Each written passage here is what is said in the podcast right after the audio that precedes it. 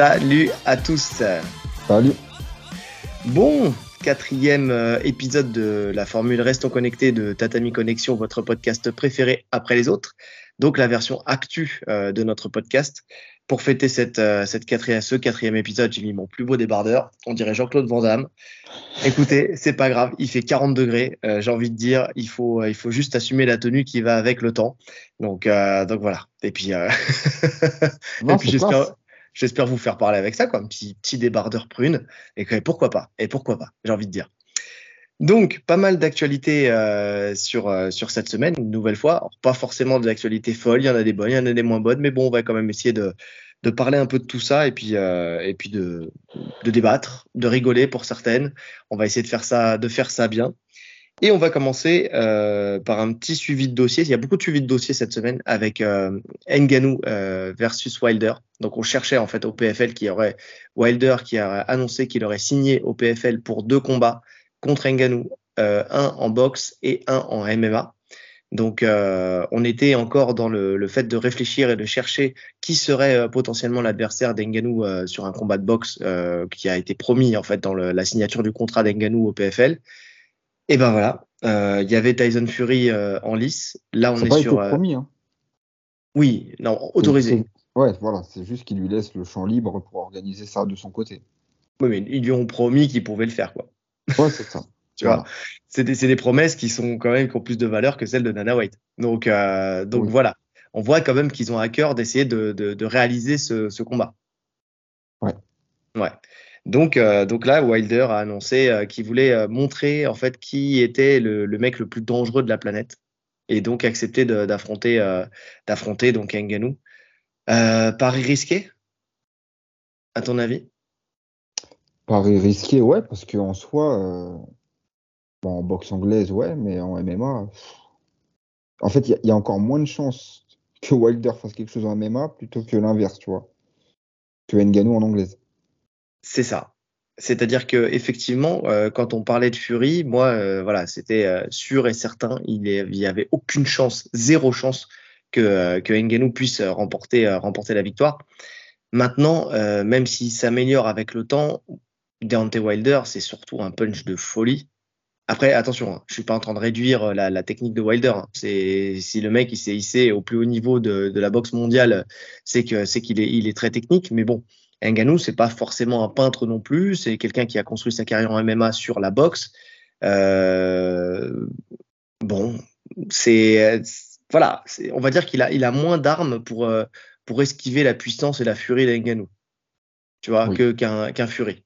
Donc euh, après, normalement, euh, la logique des choses voudrait que que Wilder lui roule dessus en boxe. Normalement. Oui, je, je le vois comme ça aussi. hein. Ouais. D'ailleurs, il commence par la boxe, je crois.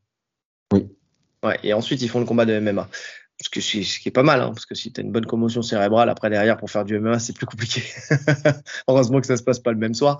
Mais, euh, mais oui, il faudrait décortiquer, décortiquer ça. Ça pourrait être intéressant qu'on qu'on se penche un peu dessus. Euh, Là, on, on, on donne l'actualité, mais euh, le jour où ça se fera, qu'on essaie de se pencher un petit peu dessus, qu'on essaie de, de décrypter un peu euh, et d'analyser un peu la boxe des deux pour, euh, pour voir vraiment s'il y a une chance ou pas. Parce que là, on dit ça comme ça, euh, c'est, euh, j'ai- il y a rien qui me que, que je déteste le plus, et je pense que c'est pareil pour toi, que quelqu'un qui me pose la question tout de suite de but en blanc.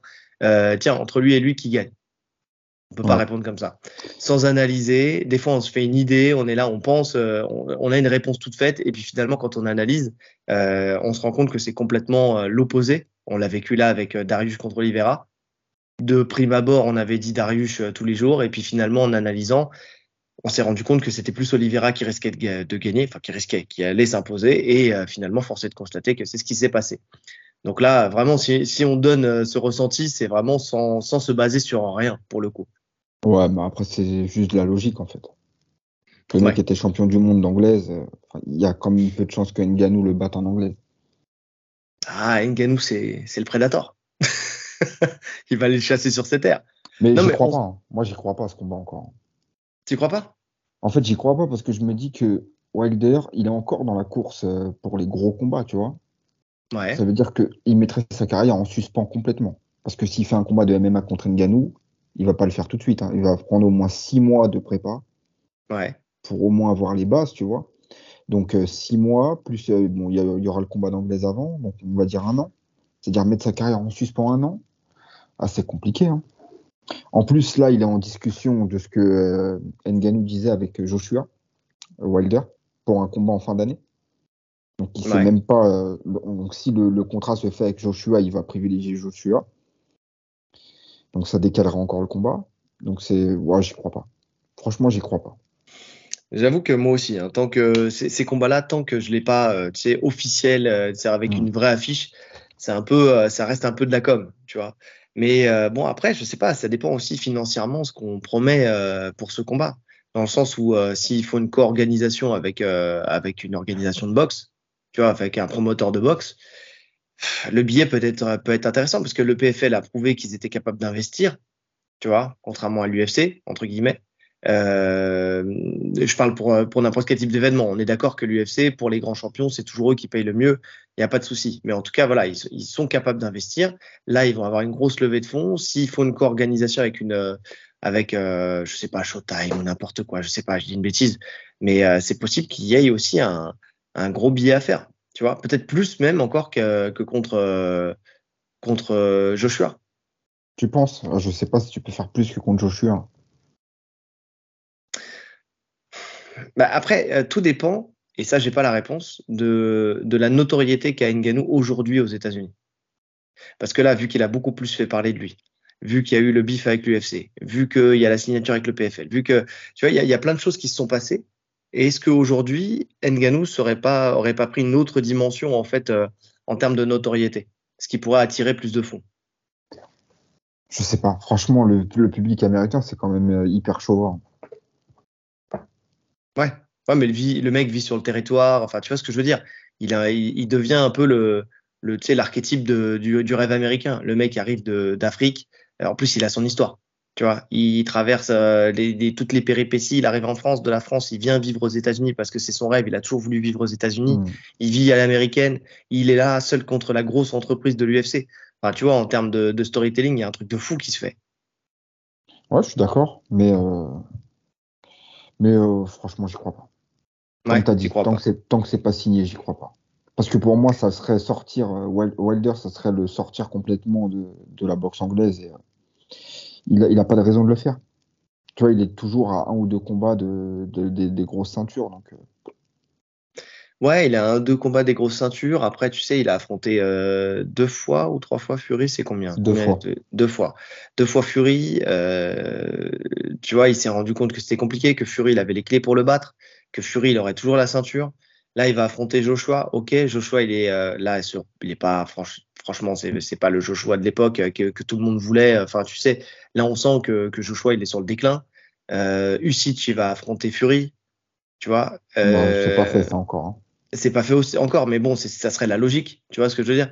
Donc, euh, donc, euh, je sais pas. Il y a peut-être, tu sais, ça retarde d'autant. Il se dit bon, je vais encore affronter euh, Fury, mais est-ce que j'ai une chance de gagner Tu vois? Ouais. C'est compliqué. Là, il se dit, il se dit, c'est, allez, je gagne en anglaise. Allez, au pire, je perds en MMA. De toute façon, je perds en MMA. voilà, c'est pas grave. C'est une discipline que je maîtrise pas. Tu vois ce que je veux dire? Et en même temps, je prends. Il a l'assurance là, en, en très peu de temps, de prendre aussi deux cachets puisqu'il y a l'assurance d'avoir les deux combats. Ouais. Parce que quel intérêt pour lui quand même de parce que le PFL je pense pas qu'ils aient fait un coup d'esbrouf à mettre la, la, fiche enfin la photo de, de, de, Wilder si c'est pas lui qui a, qui a signé chez eux dans, dans l'objectif de ce combat-là. Tu vois c'est c'est pas comme c'est pas comme quand il, tu vois Dana White parle, parle de, de Jones contre Fury où il y a rien. Oui oui non tu vois? après après le truc où je suis d'accord c'est que si un combat se fait en anglaise je pense que ça sera contre Wilder je pense que c'est le plus apte à le faire. Ouais. En sachant qu'effectivement, euh, effectivement, de toute façon, Joshua lui n'en veut pas. Il a dit, il essaie de remonter dans sa carrière. Donc lui, il est dans, dans ce truc de construction, de reconstruction entre guillemets. Fury, bon, euh, pourquoi pas, mais euh, mais bon, c'est pareil. Euh, je pense que c'était plus histoire de faire de la com et puis et puis voilà, parce qu'il sait que de toute façon tout le monde va va rebondir là-dessus. Enfin, tu sais, parce que tout le monde a envie de voir Fury Fury comment euh, combattre contre quelqu'un du MMA et euh, c'est plutôt les mecs du MMA d'ailleurs, les organisations de MMA qui cherchent plus à, attirer Fury dans leur filet parce qu'ils l'ont vu en plus euh, travailler un peu dans la cage. Enfin, tu vois ce que je veux dire? Donc c'était un peu le truc, c'est comme s'il avait fait un appel du pied aux organisations de MMA et puis finalement tu, tu te rends juste compte que le mec il kiffe son moment quoi, il s'entraîne, il s'entraîne et puis voilà il kiffe, il kiffe juste la discipline et puis et puis changer un peu d'univers on va dire. Mais, euh, mais oui. Euh, D'ailleurs, ça a permis à, à Ngannou de tacler une nouvelle fois Dana White euh, sur, sur ce sujet-là, sur Fury, en fait, euh, en disant que lui était plus près euh, justement d'un combat en boxe anglaise que, que, que, Fury, de toute façon, il avait lâché l'affaire. Tu comprends dans son, dans son sortie qu'il avait lâché l'affaire parce qu'il avait compris que Fury ne, ne, ne, combattrait pas en dehors d'un ring. Et que, ah non, mais c'est sûr, ça c'est certain. Oui, et que l'UFC, donc, tu sais, peut faire tous les effets d'annonce qu'ils veulent au final, euh, au final, ça se fera jamais, quoi. Ouais. ouais. Donc, euh, Écoute, de toute façon, je pense que tant que tant que ça sera pas officiel, que ça se fasse ou non avec Joshua, le combat avec Wilder. Si ça se fait pas avec Joshua, potentiellement, ça peut se faire avec Ngannou. Ouais.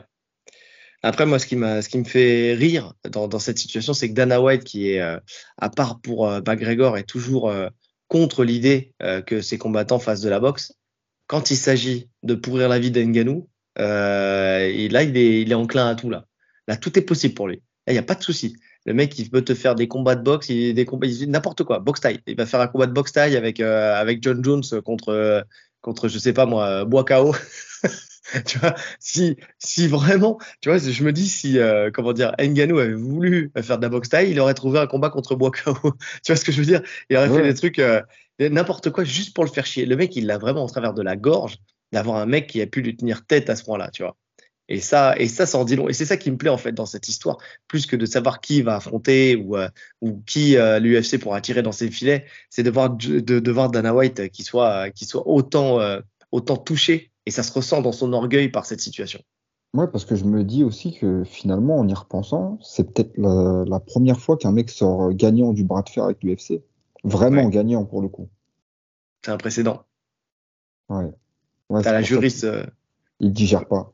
C'est ça, t'as la jurisprudence Nganou maintenant. Ouais. c'est possible. c'est ça. Oui, parce que si lui il a réussi à le faire, d'autres peuvent le faire aussi, tu vois. Mm.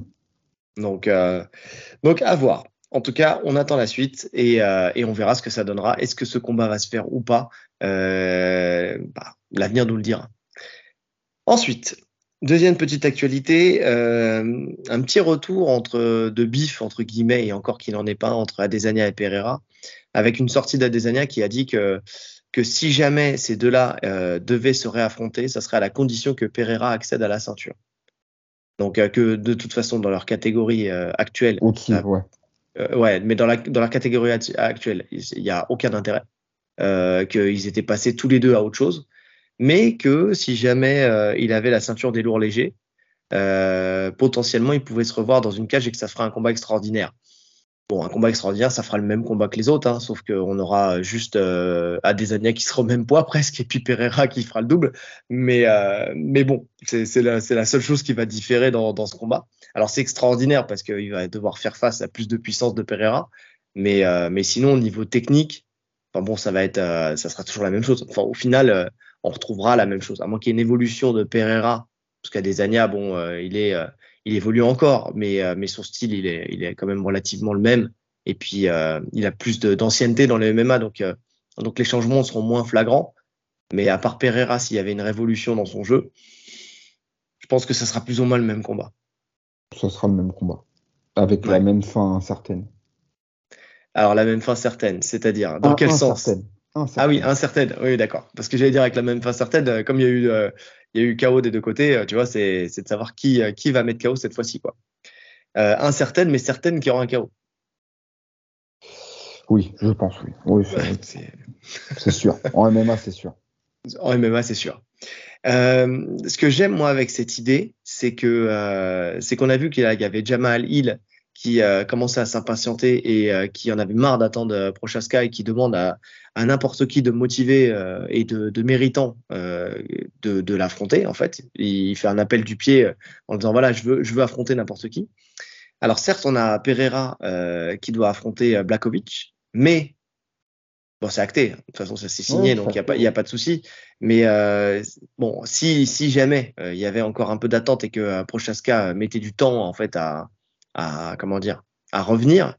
Euh, on l'a dit, on le répète, le storytelling entre euh, Pereira et, euh, et Jamal Hill, il est tout fait. L'histoire, elle est toute faite. Vu que Jamal, Jamal Hill, il a, il a battu, mais avec la manière. le coach. Le coach. Exactement. et que Pereira était, était dans son coin. Bon, il y a le, ce truc de je vais venger l'honneur de mon prof, de mon coach. Je vais aller l'affronter, je vais aller prendre sa ceinture et puis je vais la dédier à, à, à Teixeira, tu vois. Donc ça, ça, ça, peut être, ça peut être une solution. Mais, suivi de dossier, on avait parlé aussi de Adesanya qui euh, potentiellement pouvait monter et pourquoi pas contre Hill parce que euh, parce qu'en plus de ça le le, le match-up il était il était ultra favorable pour lui quoi parce que ce serait deux strikers qui s'affrontent donc euh, donc pour le coup c'est c'est mieux que d'avoir un énorme lutteur qui serait en face de lui quoi. Ouais. Après honnêtement oh, cette KT elle est fatiguée. Hein. Franchement, les lourds légers, ils ont pris un coup. Hein. Parce que je me rappelle à l'époque, c'était vraiment la meilleure KT et là, c'est fatigué. Bah, je suis d'accord, mais c'est pour ça que ça pourrait la relancer un petit peu en mettant un peu de 109, euh, soit avec euh, Pereira, soit avec Adesanya. Donc, vu que euh, Pereira, il, est, il doit affronter Blakovic, moi, et que Adesanya, qui doit affronter Il doit affronter Duplessis. Non. Mais c'est pas encore fait. Non, mais lui, dans la logique, ce qu'il voudrait, il n'arrête pas de le dire, que euh, le prochain combat, ça sera contre Duplessis. Non, c'est contre le vainqueur de Whittaker. contre Duplessis. Mais, il, y a pas... il va rouler sur Duplessis. Non, mais je sais, mais il n'y a pas longtemps, il a dit que qu'il voulait. Enfin, j'ai lu ça quelque part, qu'il ne voulait pas Whittaker et qu'il voulait Duplessis. Oui, parce il a dit ça ne se fera pas contre Whittaker. Il y a eu un petit bif entre eux, mais euh, aucun intérêt. Mais tu vois, il n'y a aucun intérêt. Donc l'intérêt il pourrait être de monter, parce que pour l'instant, il n'a pas d'adversaire.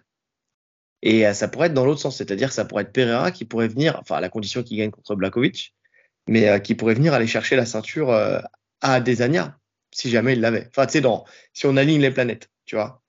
Adesanya monte, il efface il, tu vois. Pereira efface Blakovic, ce qui est potentiellement faisable. Hein. Là, on pourrait retrouver dans ce sens-là ce, ce combat-là. Tu vois? Ouais. ouais. après tout va dépendre de Prochaska. Tout va dépendre de, quand il revient. Ça tarde. Je suis d'accord. Ben oui, ça tarde énormément. Tu as l'impression qu'il, je sais pas, il a fait une sortie il y a pas longtemps. Alors, euh, j'ai bien aimé. Hein, il dit que l'argent, euh, en fait, euh, il aimerait avoir l'argent pour avoir les meufs, les voitures, enfin tout, tout le luxe qui va avec. Mais à la fois, il est tiraillé avec le fait qu'il voudrait avoir une, une, petite maison dans la campagne, enfin dans la montagne, et puis vivre, vivre juste d'eau fraîche et de chasse, tu vois. Donc, il est un peu ouf. le mec se balade avec des katanas dans la rue aussi. Donc, euh, donc oui, non, c'est euh, un peu compliqué. Je sais pas, je sais pas ce que ça va donner, mais c'est vrai qu'il y a, y, a, y a beaucoup de KT là comme ça là qui, enfin non, il y a beaucoup de KT. En tout cas, cette KT là, c'est vrai qu'elle est, elle est morte. On a du mal à avoir une lecture précise de ce qui va se passer par la suite. Ouais, parce qu'il y a aucun mec qui, qui se démarque vraiment, tu vois. Même les mecs qui étaient attendus, ça floppe au bout d'un moment. Tu vois, en Kalaev contre euh, contre Blakovic, c'était pas ouf. Non. En Kalaev, il était, euh, il était attendu. Il y a Rakic, mais Rakic, je sais pas où il est, je crois qu'il est blessé. Oui. Rakic, il est bon, Rakic, j'aime bien. Ouais. Lui, c'est celui qui aurait pu redonner un renouveau à la catégorie. Ouais. Mais, euh, mais oui, mais ça tarde. En fait, tu vois, c'est ouais, en fait tout tarde.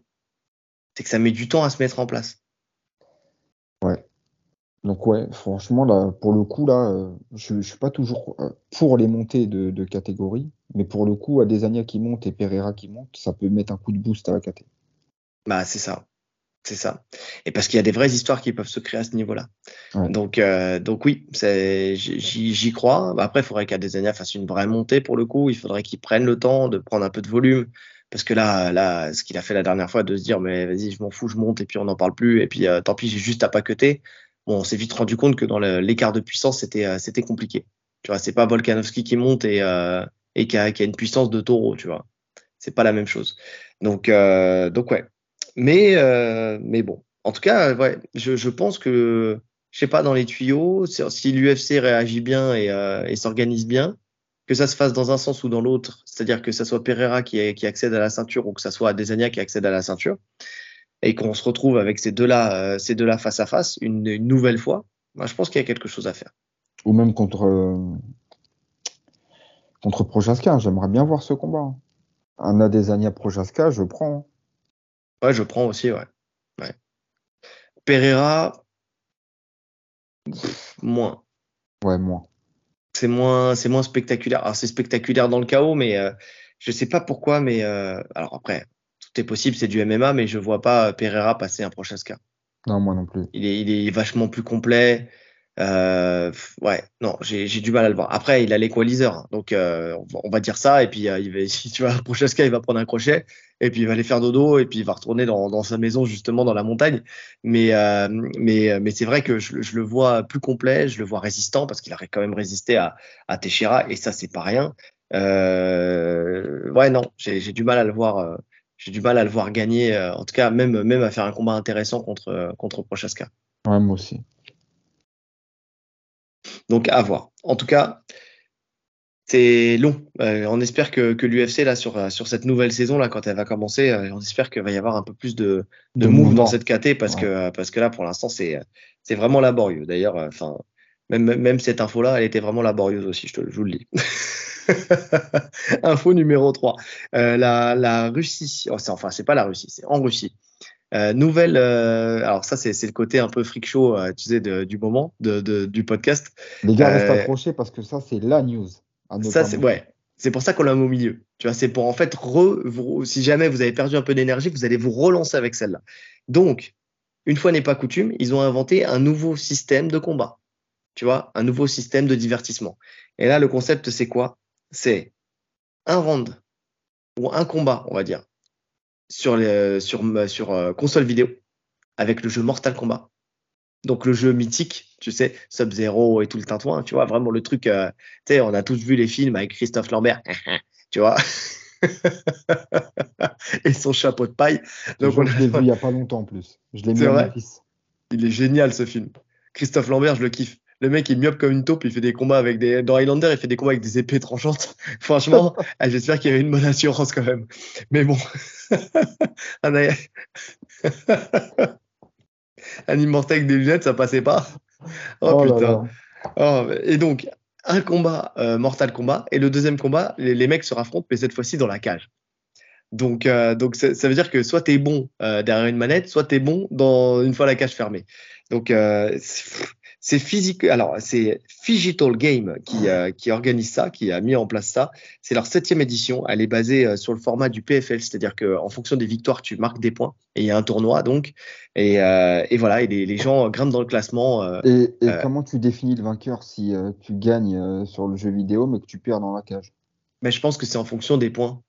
Dans le sens où je pense que si tu sais, comme le PFL, en fait, si tu gagnes au premier round, si tu gagnes par KO, si tu gagnes par soumission, tu sais, tu as un nombre de points qui est, qui est différent. Et ça doit être, euh, ça doit être ça, je pense. J'avais pas le reste du règlement, donc euh, et puis je vous avoue que j'ai pas été creusé non plus parce qu'on s'en bat un peu les noix. Mais euh, mais pour le coup, euh, pour le coup, j'ai trouvé ça, j'ai trouvé ça drôle en fait que que qui, que les, les gens en fait n'arrivent pas avec le MMA à rester dans une discipline simple, c'est-à-dire deux personnes bah, qui s'affrontent. Les gens y arrivent, c'est les Russes qui arrivent pas. Les Russes n'y arrivent pas. Parce que quand on regarde bien, il y a des combats dans une cabine téléphonique. ok? Il y a des voiture. combats dans une voiture, euh, type euh, grappling combat. Euh, il y a, euh, on a vu du 4 contre 1. On a vu une équipe contre une équipe, type hooligan, tu sais, qui vont s'affronter l'un contre les autres. Enfin, on les uns contre les autres. Spider-Man contre Batman. On a vu Spider-Man contre Batman. On a vu une femme contre un obèse. Oui, deux femmes même. Contre un obèse, j'ai vu. deux femmes contre un obèse euh, on a vu un mélange de MMA et de hockey sur glace. Tu vois Et j'en passe. Et ben moi non plus, mais, mais euh, j'ai vu euh, dans l'info. Donc, je me dis, mais, mais, mais pourquoi, en fait, ils ont ce besoin de d'avoir de. Trouvent un, ils trouvent un public. Ouais. Ouais, non, mais ils trouvent un public. Ouais, c'est aussi eux qui ont inventé la gifle. Hein. Tu sais, ça venait, tu sais, le, le grand oui. champion qu'il y avait au début, c'était le mec qui venait de Sibérie, là. Celui Donc, qui, cassait, euh, qui cassait des pastèques, là qui cassait des pastèques à coups de gifle. Je, je me dis que c'est en Russie ils doivent sacrément s'ennuyer quand même, et puis ils doivent sacrément aimer la bagarre. Donc en fait, ennui plus bagarre, tu te retrouves avec euh, avec ah, des mecs qui, des qui... ah ouais, non, mais je te jure. Mais je me dis attends, parce que c'est quand même, ça fait pas si longtemps que ça qu'ils inventent ces concepts-là, ils en sont déjà à un niveau qui est qui est quand même stratosphérique, tu vois. Ça vient pas de là-bas aussi le combat où tu fais le bras de fer en même temps, enfin où tu tiens. Euh Tu sais, tu tiens un manche, Oui. donc t'as qu'un bras et tu, tu, Tu dois, tu dois, tu dois mettre ça. KO le mec sans lâcher le truc. C'est des ouf. Mais, mais c'est des ouf. Mais je me demande en fait où est-ce qu'ils vont s'arrêter? Tu vois, et je me demande euh, est-ce qu'il y a un intérêt à tout ça? Là, là quand même, enfin quand j'ai regardé les, les images, euh, c'est pas mal fait. En plus, tu vois, c'est pas un format amateur. C'est dans le sens où tu as vraiment un vrai, euh, un vrai décor. Tu vois, tu as, vraiment le truc où les mecs ils se font interviewer à la fin. Enfin, tu vois, ils construisent des stars avec ça, quoi. T'as vu les combats ou pas? J'ai vu euh, un extrait. Et les mecs, ils Euh, ont l'air bons? Ouais, je pense que c'est un niveau qui est moyen, tu vois. Mais, euh, mais bon, qui, parce que est-ce que tu crois qu'un mec qui a, qui- après ça dépend s'il y a de l'argent à faire là-dedans, mais euh, est-ce que tu crois qu'un mec qui a, la- qui a la- le potentiel pour aller chercher euh, des, des grosses orgas, il va se prendre la tête à faire euh, Figitals Game, tu vois? Enfin, il faudrait que ce soit un sacré geek et qu'il adore les jeux vidéo, tu vois. Comme t'as dit, s'il y a de l'oseille. C'est vrai. Quand tu vois que les tournois e-sport et tout ça rapportent des millions, parce que tu sais que quand tu joues, à- quand tu joues à ces jeux-là, c'est les tournois, les championnats du monde, Ouais, t'as ça t'as des, tournois à plus d'un million, ouais. Mais Donc, même, ils ont euh, des salaires et tout, les mecs. Quand Ils t'es ont dans des une salaires. team, t'as des salaires et tout. hein. Ouais. Donc, euh, donc effectivement, c'est, c'est, ça serait allier les deux, les deux ressources, tu vois. donc il y a peut-être ça. Non, mais j'ai l'impression que c'est plutôt euh, des mecs qui viennent, euh, qui viennent faire ça pour le kiff, tu vois. C'est plus, euh, c'est, c'est plus des influenceurs qu'autre chose. Enfin, tu vois, je, je, je sais pas. D'ailleurs, en parlant de ça, là, on, revient en France et on quitte la Russie. Ça me fait penser euh, à un bout de vidéo justement où euh, Greg MMA se faisait interview- interviewer par les mecs de, euh, Body time. de Body Time et, euh, et il expliquait qu'il y avait quelqu'un, on se demande bien qui est ce quelqu'un, qui aimerait bien organiser euh, des combats de MMA entre influenceurs, entre youtubeurs. Tu vois. Euh, et quel est l'intérêt? Bah, L'intérêt, c'est que tout le monde va regarder sur YouTube, même les gens qui n'y connaissent rien. En fait, toute la communauté des, euh, de, de ces youtubeurs va regarder. Mais à part euh, Greg MMA qui va rouler sur tout le monde, euh, qui- qui- qu'est-ce qui va se passer Il y a quel, Non. quel est l'enjeu? Greg MMA, il va pas participer. Non mais admettons, parce que c'est lui qui en parle, tu vois. Non, Imagine, il dit- compris, ils l'ont contacté pour que lui fasse, entre guillemets, le matchmaker. Si Ah d'accord. c'est ça. Ok. Parce que moi j'ai vu qu'un extrait. Ouais, ouais, si j'ai bien compris, c'est ça, qu'il fasse le, ma- le matchmaker. Peut-être qu'il fera l'arbitre, peut-être, je sais pas, d'aut- d'autres choses. Mais non, il n'y a aucun intérêt pour qu'il combatte.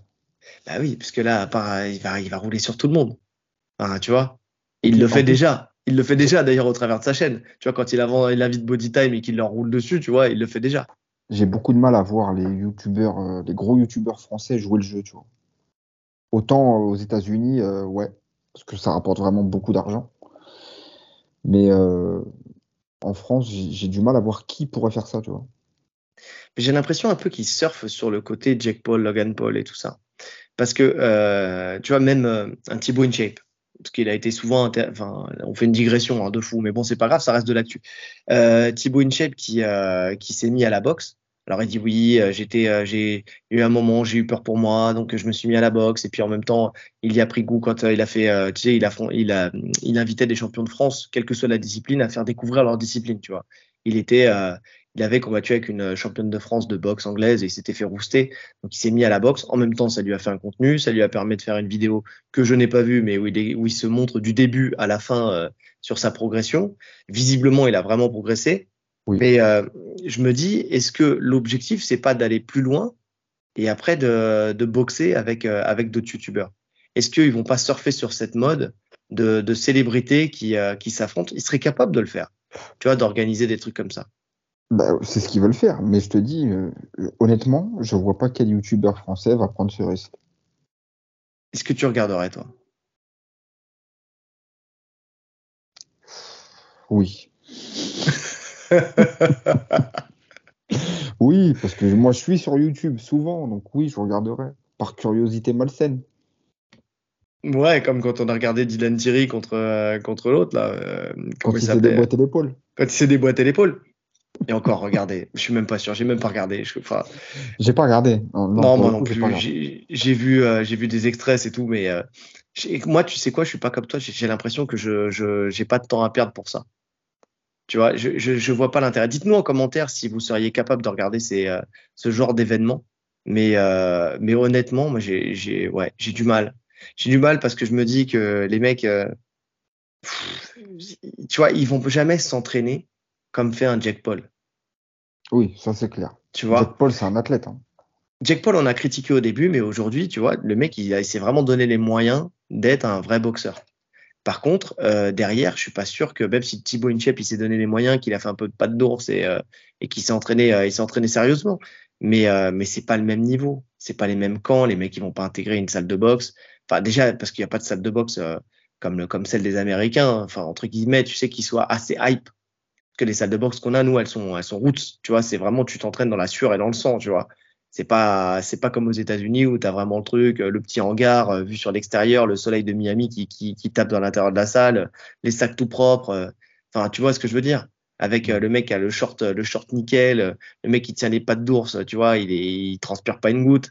Enfin, tu vois, ça, ça c'est, n'a rien à voir avec, euh, avec nos salles de boxe. Enfin, tu sais, pour avoir écumé les salles de boxe ici, euh, tu prends ne serait-ce que RSOA à Saint-Ouen, euh, enfin, tu vois, c'est des murs en lambris, c'est des, c'est des, c'est des rings, c'est des rings qui, qui, qui puent la sueur avec des traces de pompe dessus, c'est des sacs recollés avec du scotch. Enfin, tu vois ce que je Non, mais tu vois ce que je veux dire. Oh oui, tu sens que quand, quand il va, il va pour faire du charbon, tu vois ce que je veux dire.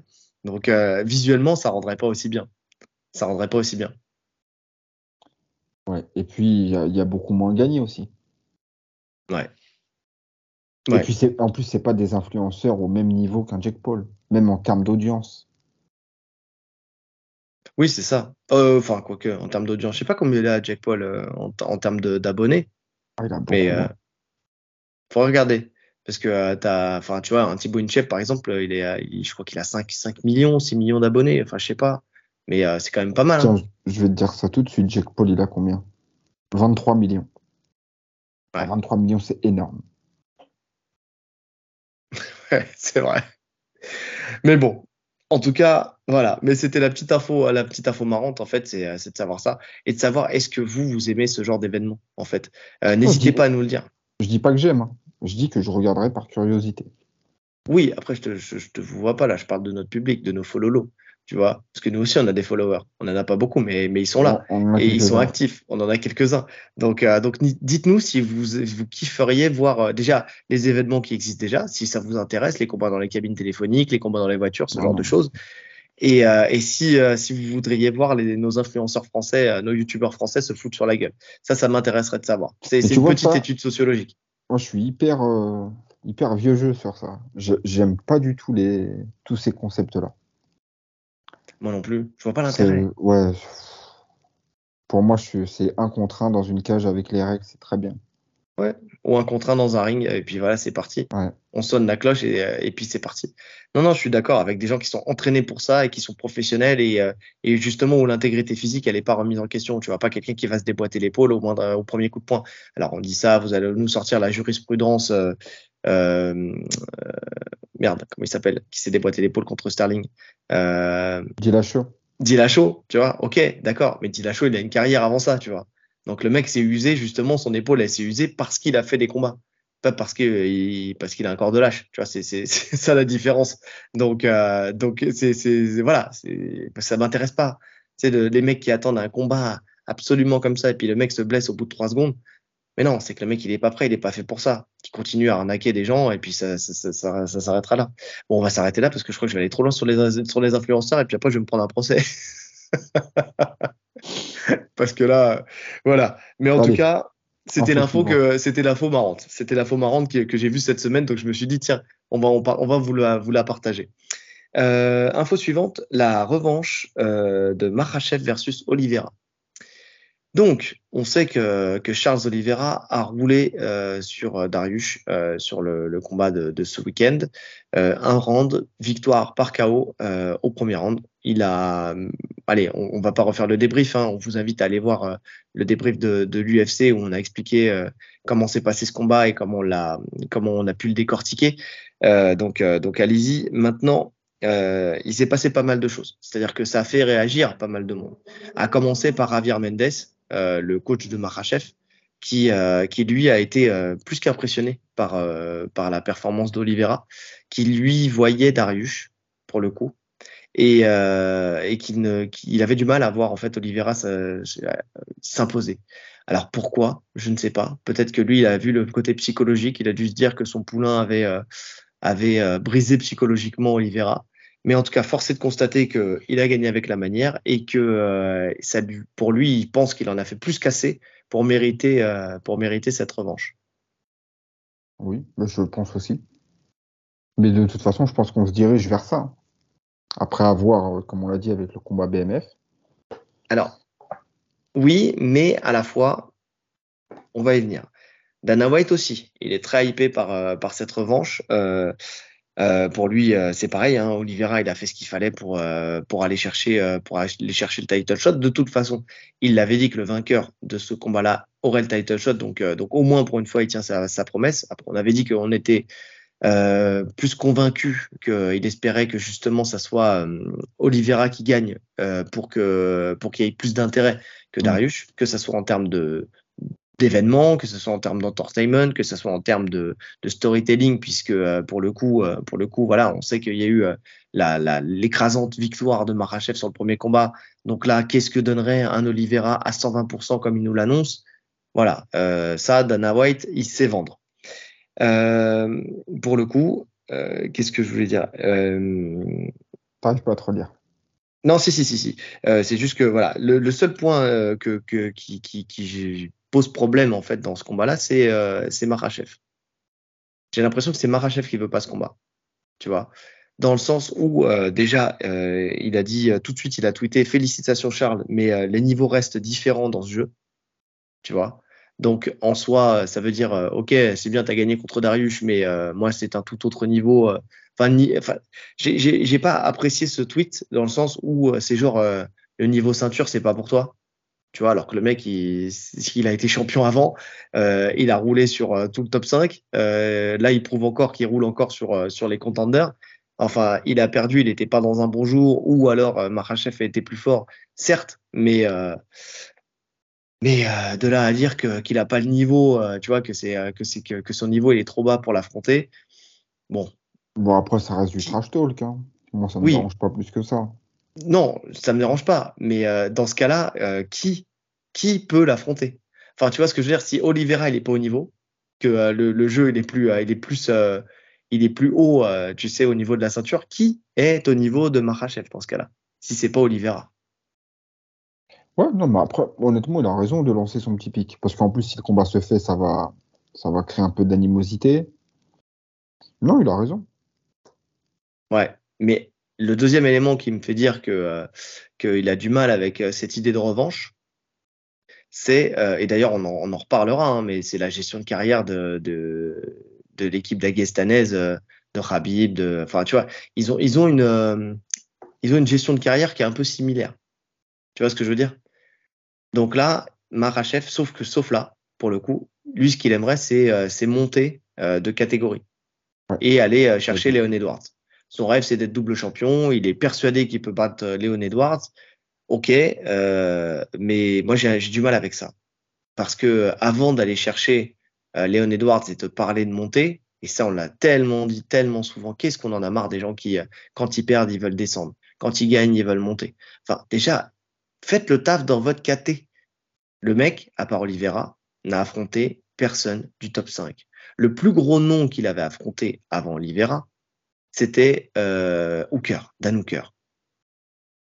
Non, non, pour, pour, moi, une montée, ça se fait quand tu as, as, nettoyé la KT. Et quand je dis nettoyer, c'est pas seulement battre tous les mecs, c'est aussi mmh. accorder des revanches au combat où c'était serré. Comme tous les grands champions, en fait, comme euh, les Georges Saint-Pierre, les, euh, les Jones, c'est Volkanovski, tu vois, qui affronte plusieurs fois Holloway pour vraiment déterminer qui est le meilleur. Voilà, les combats serrés, il faut une revanche. Je suis d'accord. Il faut une revanche. Et, euh, et lui, euh, pour le coup, bah déjà, avant de parler de revanche, il faut déjà qu'il affronte les meilleurs de la catégorie. Tu vois?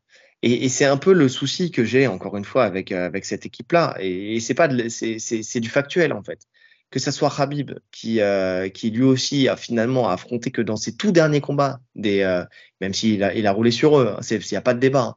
Mais dans ses tout derniers combats, il a affronté des gens qui étaient dans le top 5.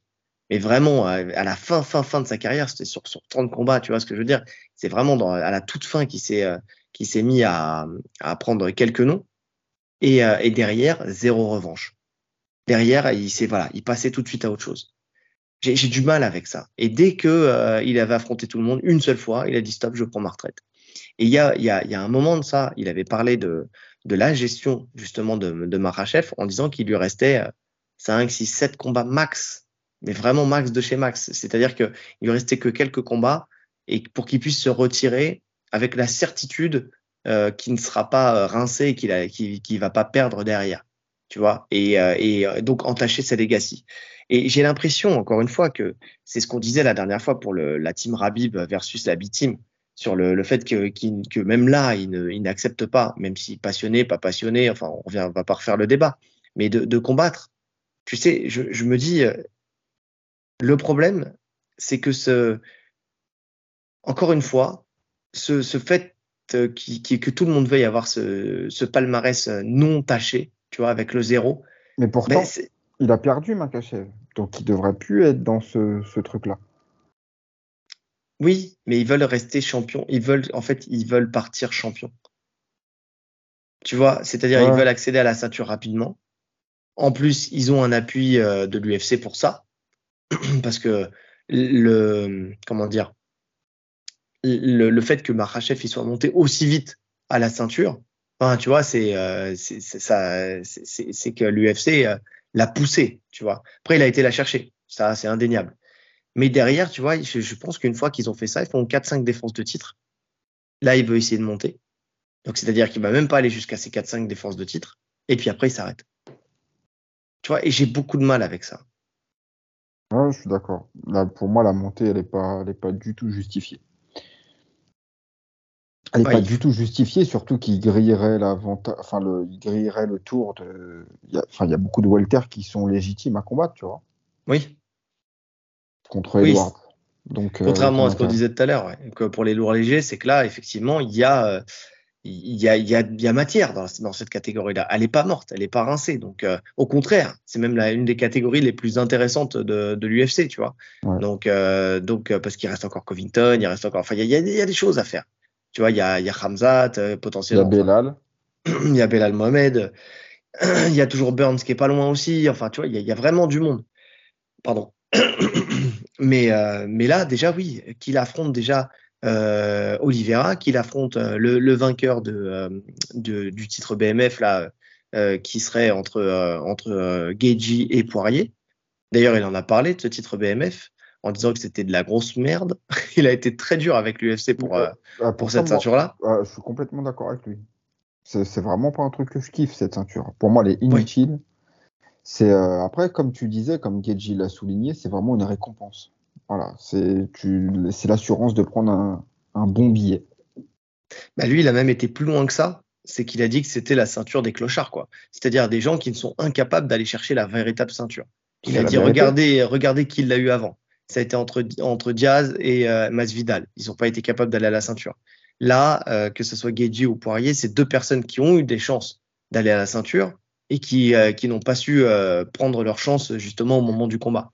Donc c'est un moyen un peu de leur donner euh, un os à ronger. Effectivement, en fait, c'est marrant parce que on en a parlé la dernière fois avec la vision de Geji qui disait que c'était un cadeau fait effectivement par l'UFC parce que financièrement, en fait, ça te permettait d'avoir tes points pay-per-view et donc, donc d'être remercié par, pour le travail que tu as fait, pour les, les guerres que tu as fait, le fait que tu as accepté les combats qu'on t'a demandé, ce genre de choses. Tu un côté noble là-dedans. C'est un côté, voilà, je te fais une fleur, je te fais un cadeau. Mais là, lui, c'est l'antithèse, tu vois, c'est l'inverse. Il a dit, non, vous êtes des merdes, donc on vous a donné une ceinture de merde.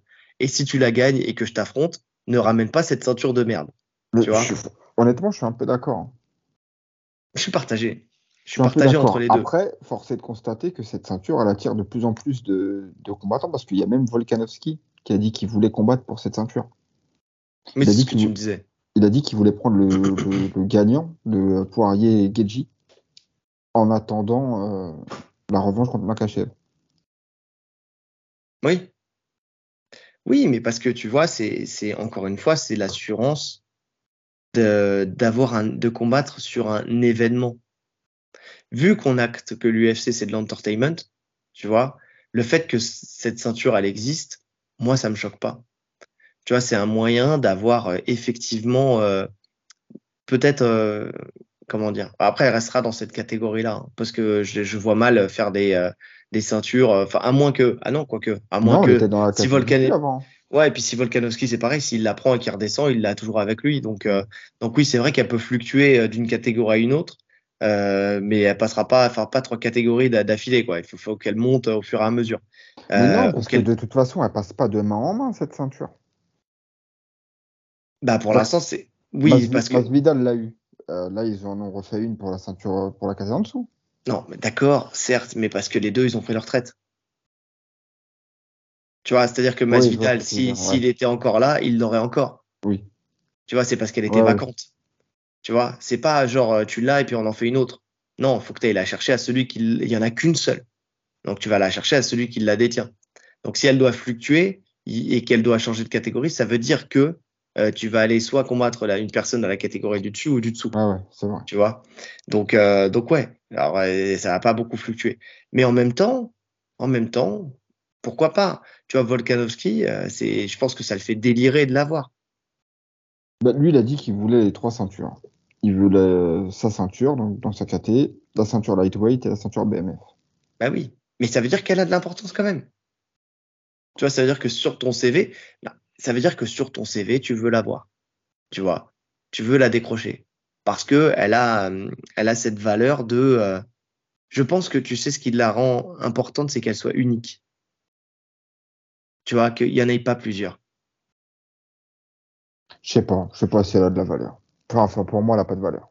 Pour moi, la seule valeur qu'elle a, c'est euh, de te t'exposer un peu plus au public. quoi. Au cas, elle a de la valeur? Elle te fait connaître. À, à ce niveau-là, ouais. elle te donne de l'argent.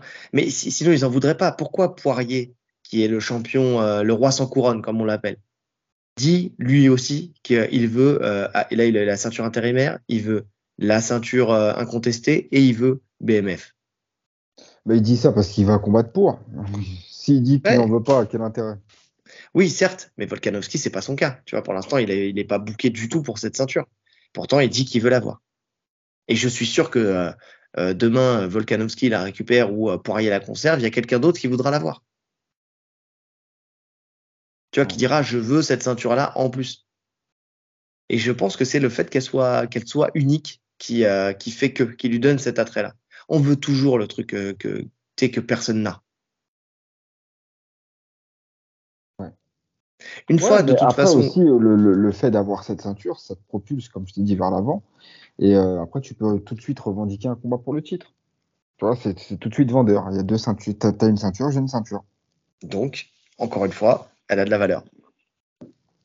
Elle a cette valeur-là. Si, si tout le monde avait le, le discours de Makhachev et disait euh, écoute, ne viens même pas, je veux même pas en entendre parler, elle aurait pas de valeur. À partir du moment où elle te donne un pouvoir supplémentaire, c'est une vie, c'est un bonus, tu vois.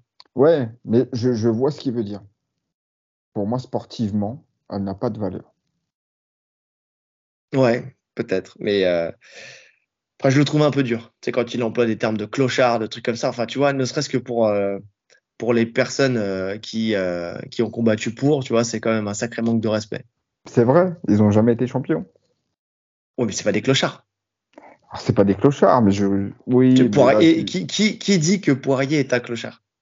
Qui dit que Gagey est un clochard Ah, Makachev. Bah voilà. Bah, il mériterait de se faire rouster, le Markachef. non mais voilà. Non mais quand tu, quand tu vois la carrière de Poirier, tu en, en aucun cas, même si euh, il a perdu à la ceinture, ok, certes, mais euh, en aucun cas tu peux dire que c'est un clochard. Tu vois, il y a combien de combattants rêveraient d'avoir la carrière d'un d'un Poirier? C'est du trash talk. Oui, certes, certes. Mais en a marre du trash talk, il y en a marre. Il y en a marre. Non, J'ai repris un petit. Non, moi j'ai. re- Enfin, non. Oui, mais le problème, c'est que ça crée des déviances. Regarde, je te l'ai dit encore ce matin. Je vais faire une aparté. J'adore raconter ma vie, vous le savez tous. Donc, ce matin, je me balade sur les réseaux sociaux. J'étais en train de, de checker un peu les, les news et tout ça. Et je vois une vidéo d'un d'un gamin euh, qui est en équipe de Belgique de, de MMA, qui euh, fait euh, une compétition de grappling. Et puis, euh, et puis euh, donc, il est en train de gagner son combat au point. Et il fait, il lève le pouce, très bien. Il fait ça, très bien, pendant qu'il était pris dans un juji, tu vois, mais qui défendait euh, le juji, il n'a jamais passé. Et derrière, il se, rend, il se rembrasse la main, et puis il, il fait genre, il met une stickette à son adversaire, comme ça. Son adversaire, vexé, coup d'orgueil, lui met une petite gifle. Lui, il lui remet une grosse gifle, tu vois ce que je veux dire? Et le mec poste ça sur les réseaux sociaux en disant, voilà, je crois qu'il dit que, que euh, ça servait à rien, comme s'il regrettait un petit peu, mais en même temps, euh, il dit, euh, voilà, le mec, il est venu pleurnicher parce que je lui ai remis une gifle, patati patala, au final, on a été disqualifiés tous les deux. Enfin, le, mec se plaint et dit, et, dénigre encore son adversaire en disant que que déjà il publie la, vidéo et puis il dénigre son adversaire en disant qu'il a été pleurniché à l'arbitre parce qu'il avait pris une gifle. Mais en même temps, euh, ce que je lui ai dit, je lui ai dit, mais, mais à partir du moment où euh, tu, tu, même s'il a, en cas il doit, il doit le gifler, il doit jamais réagir comme ça. Mais à partir du moment où tu manques de respect à ton adversaire qui a eu le courage de monter sur le tapis face à toi, j'ai déjà, il y a un problème. Déjà, ne serait-ce que l'arbitre, déjà de base, il aurait dû te disqualifier. Tu vois ce que je veux dire? Et le problème, c'est que, que le trash talk, que tu, quand tu arrives à l'UFC, que c'est une entreprise d'entertainment, tu vois, que ça, que bon, que ça fasse vendre du pay-per-view, que euh, ça, ça, ça attire de l'intérêt pour les combats et tout ça. Mais le souci, c'est que les gamins, maintenant, de plus en plus jeunes dans leur carrière, de plus en plus tôt dans leur carrière, ils font des conneries comme ça. Ils manquent de respect à leurs adversaires. Ils font, euh, ils font, ils font des trucs. Et, en fait, tu, perds. Euh, après, on s'étonne que les gens, tu vois, ils, ils fassent plus de compétition. Tu sais qu'on ait du mal à les, à les projeter euh, dans leur première compétition et tout ça. Mais quand tu vois ces trucs-là, tu dis, mais attends, regarde si je perds. Alors que c'est normal de perdre à la base. C'est quand on perd qu'on apprend. Mon fils de 5 ans, je parle encore de mes enfants, mon fils de 5 ans, il me le dit, papa, il faut que je perde pour apprendre. Oui, c'est vrai. Pour réussir. C'est vrai. Mais si derrière, tu as des mecs comme ça qui vont te dénigrer et qui vont te faire des dingueries comme ça, et ben derrière, bah tu, tu perds euh, toute une génération de, de peut-être de futures pépites parce que bah, n'auront pas poussé le, le, le truc d'aller d'aller en compétition parce qu'il se passe des, des conneries comme ça, tu vois. Donc que tu fasses du trash talk, ok, que tu viennes dire que des mecs sont des clochards parce qu'ils combattent pour cette ceinture, alors qu'ils prennent ça eux pour une reconnaissance et un peu, euh, tu sais, d'argent euh, pour nourrir leur famille, tu vois, et leur donner un peu de visibilité. J'ai un peu de mal avec ça. Ah, moi, je te trouve un peu susceptible. Moi, je te trouve un peu susceptible. je suis fatigué, je suis chafouin en ce moment. Ouais, je vois ça. Hein. Parce que clochard, ça me choque pas. McGregor, c'est ce qu'il répète à tout le monde toute la journée. Ah, mais regarde où il en est aujourd'hui. C'est qui le clochard? Enfin voilà, on va en parler de lui d'ailleurs. Qui est le clochard Hein? Bon. Euh, donc, euh, tu m'as presque fait une transition. Presque, presque. Mais oui, je sais, mais on n'a pas fini, c'est ça le problème. Donc, euh, parce que sur le, sur le dossier, donc, donc effectivement, il a parlé de cette ceinture. On n'est pas, je suis pas sûr moi qu'il veuille vraiment réaffronter justement Oliveira, mais Oliveira lui a fait une petite sortie en disant qu'il aimerait bien le voir. en fait, il aimerait bien l'affronter au Brésil, parce que normalement il est ah, censé combattre Ouais, Marachev, il est, il est censé combattre à l'UFC 294 à Abu Dhabi, mais il n'a pas encore d'adversaire. Et Oliveira lui a dit, écoute, moi j'ai défendu mon titre chez toi. D'accord? Je suis allé à Abu Dhabi. Maintenant, tu as dit que tu étais prêt à m'affronter n'importe où, ce qu'il a dit. Donc, euh, viens au mois de novembre euh, à Sao Paulo, il y a un UFC. Vas-y, viens, on, on, se, on se la met là-bas. J'aimerais bien voir ça. Mais eh ouais. Moi, je veux pas voir la revanche à Abu Dhabi. Moi non plus parce que ça impacte trop. Euh, je pense que, de toute façon, on l'a dit, hein, c'est un combattant hyper émotionnel, Oliveira. On l'a vu à son entrée en train de pleurer. En train, il pleure tout le temps. Mais euh, je pense que le fait d'être hué et tout, ça a un impact de fou sur lui. Et je pense que le fait d'être porté par un public, ça aussi, ça a un impact de fou sur lui. Et la meilleure version d'Oliveira, je pense que c'est quand il a un public derrière lui. Ouais. Et je pense que euh, Makhachev, il vient d'affronter euh, Volkanovski chez lui, en Australie. Donc, il a aussi le droit de combattre, euh, entre guillemets, à domicile, tu vois, pour sa prochaine défense. Ah ouais, mais c'est deux adversaires différents, c'est... Voilà, quoi. Après, quand tu regardes Oliveira, il n'a pas combattu. Enfin, tu sais, le truc, moi, non, moi, là où je suis pas d'accord avec toi, pour le coup. Bah, aujourd'hui, on est, on est dans le désaccord aujourd'hui. et les gens vont croire que j'en ai contre Marachev, mais non, en fait, c'est. J'ai bien l'impression. Ouais, peut-être un peu. Non, non, je plaisante. En fait, non, je m'en fous. Non, non, j'ai un problème avec cette équipe, mais je le sais, mais je vous l'ai déjà dit, c'est pas un secret de toute façon. C'est pas une question. Euh, alors, ne venez pas dire que j'ai la haine parce qu'ils gagnent et tout ça, parce que moi, je suis très content qu'ils gagnent. Euh, ils mettent le grappling euh, en, enfin, tu sais, en avant et tout ça. Enfin, tu vois ce que je veux dire? J'ai pas, j'ai pas de problème avec ça. Tu vois, il y, a aucun souci. Moi, ce qui m'énerve, c'est, c'est la manière dont, dont l'UFC qui a besoin d'avoir euh, d'avoir des combattants qui performent, euh, qui viennent du Daghestan et tout ça parce que ça leur, enfin et qui sont aussi musulmans parce que ça ça leur attire justement un public qu'ils n'avaient pas avant. Tu vois vrai. pour le pour de, pour le coup euh, parce qu'ils ont des intérêts avec Abu Dhabi et que justement bah ça fait ça, ça, ça leur permet de maintenir aussi ces intérêts au beau fixe d'avoir des combattants euh, des combattants dagestanais qui euh, qui performent et qui ont la ceinture donc c'est très bien mais ça leur donne aussi des passes droits parce que quand tu regardes euh, combien il y a véritablement de, de combattants qui combattent à domicile constamment? Tu vois Oliveira il a combattu il combat pas au Brésil toutes les semaines tu vois? Il a combattu aux États-Unis. Tout non, le temps. C'est vrai. Non, je suis d'accord avec toi. Sur, Donc pourquoi, ce point, je suis d'accord avec toi. Pourquoi lui, euh, un combat sur deux, il faudrait qu'il combatte à Abu Dhabi? Non, il peut faire deux combats en dehors. Tu vois, ça pose pas de problème. Après, que ça se fasse pas au Brésil, tu vois, là c'est Oliveira qui lui propose ça, mais que ça se fasse aux États-Unis dans un terrain neutre. Mais c'est euh, comme euh, c'est qui disait ça, le Dana White privilège. Tu vois, c'est encore une fois, ça s'adresse pas à tout le monde. Oui c'est comme les, champions qui choisissent. pour moi, c'est inconcevable déjà un champion qui a son mot à dire sur son futur adversaire. Dans ma tête, c'est inconcevable. Le mec, c'est le président de l'organisation, il décide. De... il y a la logique, tu vois, tu regardes le classement. Mm. Ou oh, même si tu regardes pas le classement, c'est le président qui décide qui tu vas affronter. C'est pas toi qui as ton mot à dire. Et en plus, il a le pouvoir de le faire, puisque euh, Edwards, il voulait pas Covington, euh, il lui a mis Covington, tu vois. Mm. ouais, je suis d'accord. Je suis d'accord que tu sois dans la gestion de ta carrière au début quand tu te construis. Tu vois, parce que forcément, euh, c'est un peu plus délicat, parce que tu dois prendre de l'expérience et tout ça. Mais à partir du moment où tu es champion, tu es champion. Point. Bah, tu vois ce que je veux dire? C'est-à-dire que normalement, si tu es le champion, tu es le champion de toute la catégorie. Donc personne ne te fait peur dans la catégorie. Et tu peux plus euh, être dans la, dans la sélection. Ouais. Ouais. Mais euh... non, mais je pense que ça va se faire. Maintenant, je pense que ça se fera à Abu Dhabi c'est bien dommage. je pense pas que ça se fera au Brésil. Moi, je verrais un terrain neutre. Tu vois, qu'il fasse ça aux États-Unis, point. Ouais. Oui. Ça serait la logique. Ça serait la logique. Si on veut de toute façon un beau spectacle, il faut que ça se fasse sur un terrain neutre. J'avais pas vu la sortie d'Olivera qui demandait euh, le Brésil. Si, si, ça s'est fait, je crois que je l'ai vu aujourd'hui. J'ai checké aujourd'hui. On est toujours jeudi. Hein. on vous rappelle, ça sort le, vendredi à 18h, mais on est toujours jeudi. Jeudi, jeudi soir, là d'ailleurs. Jeudi soir tard, là. C'est très tard, fatigué. Vous avez vu les cernes ou pas? C'est une catastrophe. Euh, bon, je reprends ta transition de tout à l'heure. On parlait de McGregor. Eh ben, continuons de parler de McGregor. Donc, McGregor qui a frappé une mascotte. Eh oui. Mais voilà. Mais c'est ça le problème. C'est qu'en fait, le mec, il était. En fait, on en a parlé. Hein. T'as le McGregor euh, dans la sphère. Euh, euh, privé où il est là avec ses enfants, il est aimant, il joue avec ses enfants dans la piscine, il fait des bisous à sa femme, il l'aime de tout son cœur. Et puis il y a le McGregor, euh, tu sais, c'est Dr. Jekyll et Mr. Hyde qui a besoin de faire de la com, qui a besoin de faire de la pub. Et dans ce cas-là, bah, il vient et il fait des sorties un peu, euh, un peu bêtes comme celle-là. Euh, donc ça s'est passé comment? Ils étaient dans les quarts de finale de la NBA à Miami. ils ont mis en, place un sketch promotionnel pour son, produit Tilt Sport. Donc c'est le produit de récupération sportive euh, justement qu'il euh, a mis lui-même, enfin qu'il a testé sur ses blessures.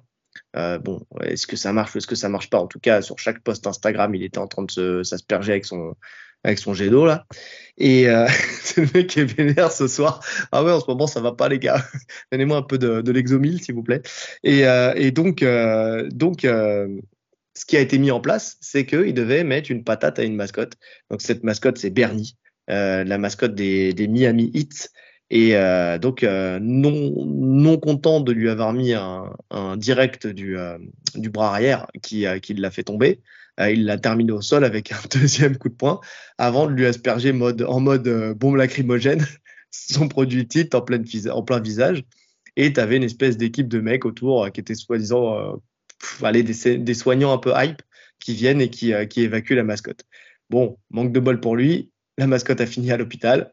Et, euh, voilà quoi. Donc ça, a fait, euh, ça fait le tour du monde. Euh, opération promotionnelle réussie pour le coup.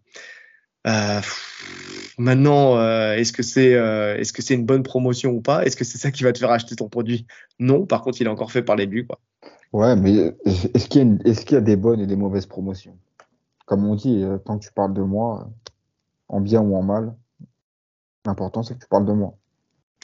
C'est vrai, c'est vrai. Sauf que là, il y a un autre sujet aussi euh, où on parle de lui et c'est pas en bien du tout. attends, attends, attends. Finissons déjà avec ce Ah, sujet-là. t'es encore sur la mascotte. Ouais, ouais, je- je suis encore pas- sur la mascotte. Parce que euh, donc lui, il s'est défendu en disant que euh, il avait été euh, passé du temps avec cette mascotte après par la suite et qu'elle allait très, très bien, qu'il n'y avait pas de polémique à avoir. Il y a Dana White aussi qui a fait une sortie, qui est revenu sur le fait, et ça on, le savait déjà, mais que Wilder, il avait lui aussi dans le passé mis une patate à une mascotte et qui lui avait cassé la mâchoire. Donc c'est des choses qui se font. Et euh, en fait, Dana White disait que euh, C'est des choses qui se font. c'est des choses qui se font visiblement aux États-Unis. On casse des mâchoires à des mascottes. C'est comme ça. J'espère qu'ils sont bien payés pour, Oh euh, ou qu'ils ont une bonne sont assurance. Très bien payé. Bah, j'espère hein, parce que parce que pour accepter ça, faut faut le vouloir.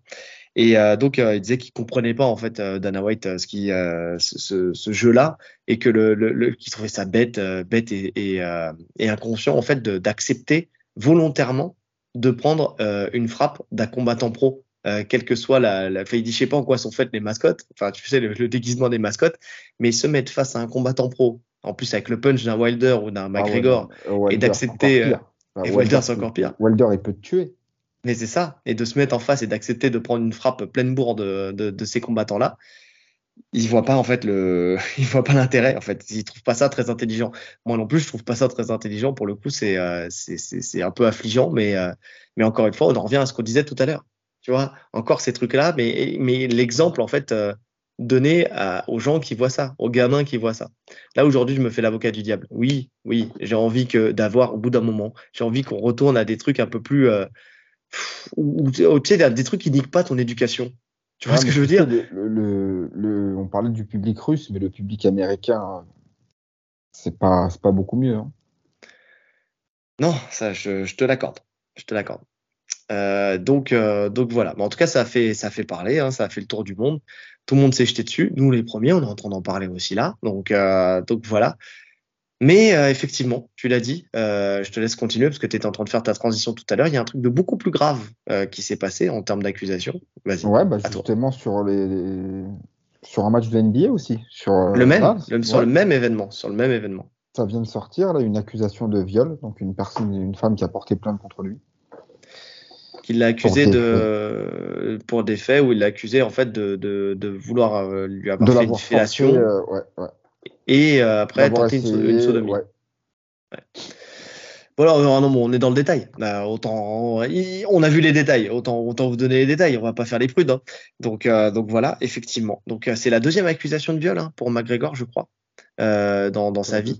Oui. Donc, euh, il y a un proche de McGregor qui réfute ces accusations. Bon, quelle valeur a ce proche euh, Enfin, tu sais, vois, c'est comme on dit, c'est un proche de McGregor. Il va pas dire oui, oui, c'est vrai, j'étais là. Euh, il a même eu une capote à la banane parce que parce que parce que voilà, il aime bien ce goût-là. Tu vois ce que je veux dire? Non, mais forcément, le proche, il va lui dire, Ouais. il va dire que c'est pas le cas. Euh, on va pas prendre parti euh, parce qu'on sait pas. Euh, tant qu'il y a pas, de toute façon, c'est une enquête. Hein. Euh, McGregor, c'est une personnalité connue, donc euh, donc il peut y avoir des gens qui veulent, qui, profitent de cette situation. Par contre, ça peut être aussi un déviant, un pervers et qui euh, qui la célébrité, dont la célébrité a pu lui monter à la tête et qui peut penser qu'il a le pouvoir d'avoir un- une action sur une femme qui n'est pas consentante. On sait pas. On n'est pas dans l'enquête, on fait pas partie du FBI. Donc, euh, on va attendre la suite. On fera, un- on fera une suite de dossiers là-dessus. Mais c'est juste, voilà, on ouvre la page, cold case, tu vois. On a ouvert le dossier, euh, on le garde au chaud, il est rangé dans le placard et euh, on verra ce qui, euh, ce qui, ce qu'il y aura derrière. Maintenant, euh, pas ça tombe. Non, mais c'est surtout qu'il faut voir l'interaction, c'est l'implication que ça va avoir. C'est-à-dire qu'on a un McGregor. Déjà, on a appris que euh, n'est pas revenu dans le pool Zada. Alors, le, le, le truc aussi, c'est qu'il a euh, 48 heures. Il lui reste 48 heures pour rentrer dans le, le s'il veut Voilà. combattre avant la fin de l'année. C'est ça. Donc euh, c'est ce que, ce que je disais. Ouais, effectivement, il est pas. euh, on pensait qu'il était rentré. et Finalement, il n'est pas rentré. Il lui reste 48 heures. Euh, donc, ça veut dire que le combat contre Chandler, pour l'instant, il est toujours pas bouqué. Chandler va pas l'attendre indéfiniment.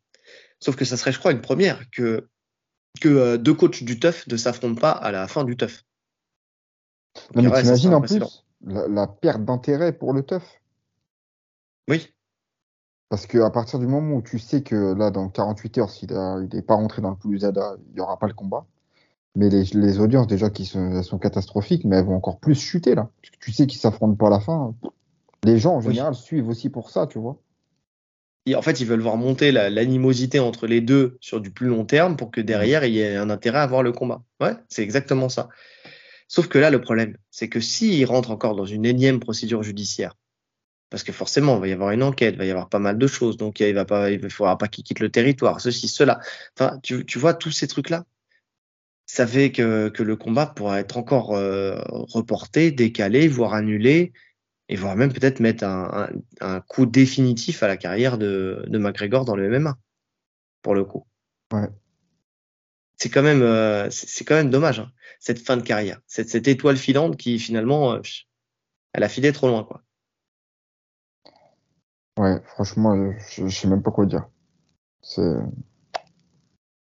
Et pourtant, on y croyait. Enfin, on, je, je, moi, je, je t'ai dit, euh, pour le combat, je, je pensais pas qu'il allait revenir à, à son plus haut niveau, mais je pensais vraiment que ça allait se faire pour le coup, euh, le combat contre Chandler. Pour moi, dans ma tête, c'était acté. Ouais. Ouais. C'est à partir du moment où il revient dans le teuf et tout, je me dis, bon, c'est bon. Tu vois, il remet les pieds dedans. Dans le foie de, de certains mecs du teuf, Oui. d'ailleurs, Oui. Qui finissent à l'hôpital. qui finissent à l'hôpital. Mais, euh, mais oui, oui, oui. Non, mais je suis d'accord. Je suis d'accord. Et, euh, et là, pour le coup, euh, là, pour le coup, voilà, on verra la suite de dossier, mais, euh, mais c'est vrai que ça, ça présage pas du bon pour euh, ni pour le teuf, ni pour l'UFC, ni pour McGregor, ni pour rien, quoi. Parce qu'au bout d'un moment, euh, on pourra pas, il pourra pas être soutenu et, euh, et rester la star qu'il est. Enfin, il, il- là, pour le coup, si ça, si ça s'avère vrai, bon, déjà sa carrière elle est finie parce qu'il va faire de la prison. Mais même au bout d'un moment, enfin, les gens ils vont être saoulés. Enfin, moi personnellement, même si euh, j'ai j'ai, quand même, euh, tu vois, je me dis que c'est un des rares mecs où, euh, où je peux continuer à m'accrocher parce qu'il peut encore arriver des choses. Mais là, plus ça va et plus, euh, plus ça va, plus j'en ai marre, quoi. C'est comme pour Cédric Doumbé, tu vois. Plus ça va, plus t'en as marre. Plus tu descends du train. Tu vois, c'est, c'est pareil. Je, fais une corrélation euh, irlando-française, mais c'est un peu ça, quoi. C'est plus t'en apprends, plus tu vois, plus, euh, plus euh, ça y est, c'est bon, c'est fini, quoi. On n'a plus envie, on n'a plus envie. C'est fini. T'as saturé. Donc bon, on verra la suite, euh, la suite, euh, la suite prochainement, quoi. La suite de dossier prochainement. Euh, Dana White, ça, alors ça c'est une suite de dossier aussi. Dana White réfute euh, le, le combat euh, Shimaev contre Ousmane. Alors, on voit des affiches partout, euh, comme quoi ça va se faire. On voit la KT, on voit la date. euh, Enfin, tu sais, ça, il y a des projections. On ne sait pas si c'est vrai, si c'est pas vrai. Comme on a dit, hein, tant que c'est pas officiel, euh, rien n'est officiel. Mais euh, là, pour le coup, c'est un journaliste qui s'appelle Aaron euh, Brandstetter qui, qui a dit que d'après, ça reste encore du conditionnel, hein, mais que d'après Dana White, les rumeurs du combat entre les deux, c'était des bêtises, que ça ne se ferait pas et qu'ils avaient des pro, d'autres projets en fait pour les les deux combattants. Euh, donc d'autres projets, c'est quoi? Ça serait un Shimaev euh, justement à Abu Dhabi en octobre, mais contre qui? On ne sait pas. Euh, en sachant qu'il n'a pas combattu depuis septembre dernier. Ouais, ça- franchement, ça Kevin commence à être long. Ça commence à être long, même lui. hein. Parce que même lui, qui était sur un buzz de fou, c'est en train de, c'est en train de partir là. Ouais, je suis d'accord. Je suis d'accord. Euh, parce que en fait, on voit que pareil, le mec, il, il tweet, euh, il veut affronter tout le monde, il tweet pour tout le monde, il essaye de- d'avoir un combat. On ne sait pas s'il va rester dans sa KT, s'il va monter. Euh, Dana White dit qu'il faut qu'il monte. Lui dit que non, il a encore des choses à faire dans sa KT. Euh, on ne sait pas. Il veut le titre de toutes les KT. Enfin, tu vois ce que je veux dire. Et puis on Et au sait pas ce qui euh, bloque. On sait pas ce qui bloque. On sait pas si c'est lui. On sait pas si c'est les adversaires qui veulent pas l'affronter. On sait pas si, euh, alors, il se dit qu'il peut pas aller aux États-Unis, mais on sait même pas en vrai. On sait même pas si c'est officiel cette info. Alors, s'il aller peut pas aller aux États-Unis, pourquoi? Parce qu'il a des liens avec Kadyrov et qu'il y a la guerre entre la Russie et l'Ukraine. Donc, euh, donc c'est pour ça qu'il peut pas aller aux États-Unis. Ah, mais Enfin, les pourrait pas russes, combattre aux- peuvent y aller. mais ils n'ont pas de lien avec Kadyrov et ils sont pas dans le salon euh, de Kadyrov en train de, de lutter, tu vois. c'est le Ah, problème, il est là. En fait, c'est pas le problème qu'il soit russe ou, euh, ou russophone ou quoi que ce soit. Le problème, c'est son, c'est le fait qu'il soit aussi proche de Kadyrov. C'est-à-dire qu'il soit vraiment un ami, enfin ami ou pas, un ami forcé ou, euh, ou- Ouais, ou, pas, mais euh, Mais pas en tout cas, choix. mais visuellement sur les réseaux, il montre sa, sa proximité avec Kadyrov. Et ça, c'est quelque chose qui peut pas passer. Ça peut passer en Europe, euh, ça peut passer, mais ça passera pas aux États-Unis. Tu vois donc, donc oui, c'est ça. Maintenant, effectivement, tu as, quand même des événements qui se font à Abu Dhabi, tu as des événements qui se font en Europe. Il y avait moyen de le booker sur un combat. On a parlé de Costa. Euh, on a parlé de qui d'autre encore? Euh, Covington? Non? Il n'y a pas eu un moment où il parlait de Covington pour, euh, pour, pour Shimaev euh, Si, je crois. Il y a un moment où il parlait de Covington. Pas, il a, de toute façon, il a, Il- il a défié tout le monde. Il a défié tout le monde. Donc, donc je sais pas. Mais moi aussi, là, pour le coup, moi qui en plus n'attends qu'une chose, c'est qu'il ait un vrai test contre, contre quelqu'un du, du, top 5, en fait. Bon, il a déjà, eu un premier test avec Burns et on a vu que ça avait été plus laborieux que d'habitude, que c'était pas le, le, le, le Shimaev qui roulait véritablement sur tous ses adversaires. Maintenant, c'est vrai que, que voilà, moi je voulais le voir confirmer. C'était censé être le mec qui allait atteindre la ceinture, même la double ceinture à une vitesse folle. Et au final, on se rend compte que, que, que, bah, que l'avion, il est resté sur la piste. Quoi. Donc, Parce que pour euh, moi, logiquement, après sa victoire sur Burns, il enchaîne avec le, le titre. Hein. Normalement, c'est la logique, mm. au, vu, au vu du classement de Burns. Et au vu de la hype qu'il a en plus, au moment où il bat Burns. Oui. Oui, oui. Donc, euh, donc c'est pour ça. Et, euh, et c'est dommage. Et c'est en ça où je te dis que l'UFC, en ce moment, c'est euh, laborieux et que qu'ils peuvent perdre leur place de numéro un. C'est que je crois que les gens ils, commencent à être saoulés en fait de tout ça. Parce que tous les combats que tu veux véritablement, tu les vois pas. Ou, ou, trop peu, ou rarement, ou. Euh, ah, là, encore une fois, je trouve dur. J'ai envie d'être dur aujourd'hui. Alors franchement, on, on, est gâté à l'UFC, on peut pas se plaindre. On va dire ça des mecs qui regardent la boxe anglaise ou autre. Ah, on peut pas se plaindre en MMA. On voit quand même, euh, en général, on arrive à voir ce qu'on veut quand même. Même si des fois ça tarde. Franchement, on est gâté quand même. Oui, d'accord, mais tu vois, le truc c'est que effectivement, mais tu vois, regarde, Olivier Darius, on aurait pu le voir. Effectivement, tu l'as dit, ça tarde. Là, on l'a vu, mais ça fait combien de temps qu'il aurait dû avoir lieu ce combat? Tu vois? Et là, c'est pareil, Shimaev, en fait, euh, tu vas le revoir. Et tu vas le voir contre les top 5, mais tu vas le voir dans combien de temps? Olivier Darius, qui a retardé, c'est une blessure. Ça, tu peux pas le prévoir. Non, je parle, non, non, je parle pas de là que ça avait été décalé. Mais tu vois, Darius, le fait qu'il était censé monter, euh, il était censé monter depuis plus longtemps à la base. Enfin, tu vois ce que je veux dire, c'est l'UFC qui l'a freiné. Je veux dire, euh, sa carrière. Darius, Darius, il se freine tout seul. Il est en frein à main, Darius il me fait penser à mon grand-père qui a une boîte automatique et qui a un pied sur l'accélérateur, ah un pied sur le frein. Tu vois, c'est pareil. Mec qui roule et tu vois le feu, le feu stop qui est allumé en constant. Tu vois, c'est pareil. Non, non, oui, effectivement. Euh, euh, non, oui, oui, je suis d'accord. Mais tu vois, c'est quand même dommage parce que tu sais, le, le problème, c'est que on parle de prospects. Tu vois, tous les ans, ils font, euh, ils font les UFC Awards. Tu vois, avec les prospects et tout ça. Mais derrière, s'ils les tuent dans l'œuf, les prospects, comment on peut faire? Enfin, tu vois, parce que c'était un prospect. C'était le prospect. Oui, clairement. Et au final, ils l'ont tué dans l'œuf. Donc, euh, je, Après, sais ils l'ont tué dans l'œuf. Je pense que c'est, je pense que c'est pas de leur volonté. Hein. Pour le coup, c'est vraiment politique. Ah, attends, attends, attends, attends, attends, attends, attends, attends. Euh, je suis désolé. Euh, avant même qu'il y ait la guerre en Ukraine, euh, ils lui ont pas donné des adversaires euh, à la hauteur de ce qu'ils prétendaient. Enfin, tu vois, parce que même quand il y a Kevin Holland, il faut pas oublier qu'avant, ce qu'il devait affronter, c'était Diaz. Ouais, c'était du n'importe quoi. Non mais, non mais voilà, c'est ce que je te dis. Il y a un moment, euh, il y a un moment, non, c'est pas que la politique, c'est la volonté de l'UFC. Tu vois, si l'UFC avait voulu le bouquer contre un mec du top 5, il l'aurait fait depuis bien longtemps. Non, c'est et comme on dit, on sait pas trop sur quel pied danser parce que il y a eu aussi des sons de cloche de combattants qui disaient que Shimaev euh, refusait euh, certaines invitations. C'était qui bah, Rocco lui avait proposé, il, il, avait, il avait dit non. Enfin, tu vois, t'as, t'as, ouais, des même, mecs qui... Même Costa, hein. Costa, il fait plusieurs... Costa, il est vraiment chaud pour l'affronter. Pour le mais bien sûr. Et au final, ça se fait pas, tu vois. Alors, est-ce que c'est lui ou est-ce que c'est l'UFC Je sais pas. Mais quel intérêt à l'UFC de le protéger? Parce qu'au final, euh, au final, tu finis par perdre les gens quand même. Tu vois, vaut mieux qu'il affronte et qu'il perde que de laisser comme ça pendant un an en stand-by qu'on sait pas trop, peut-être oui, non. Euh, parce que là, s'il combat à Abu Dhabi, on a dit que c'était quand à Abu Dhabi? Euh, Octobre. Octobre. C'est pas demain. C'est-à-dire que le mec, pendant plus d'un an, il n'aura pas combattu. Oui. Et en plus, tu sais même pas contre qui il met, tu sais même plus dans quel cas il est.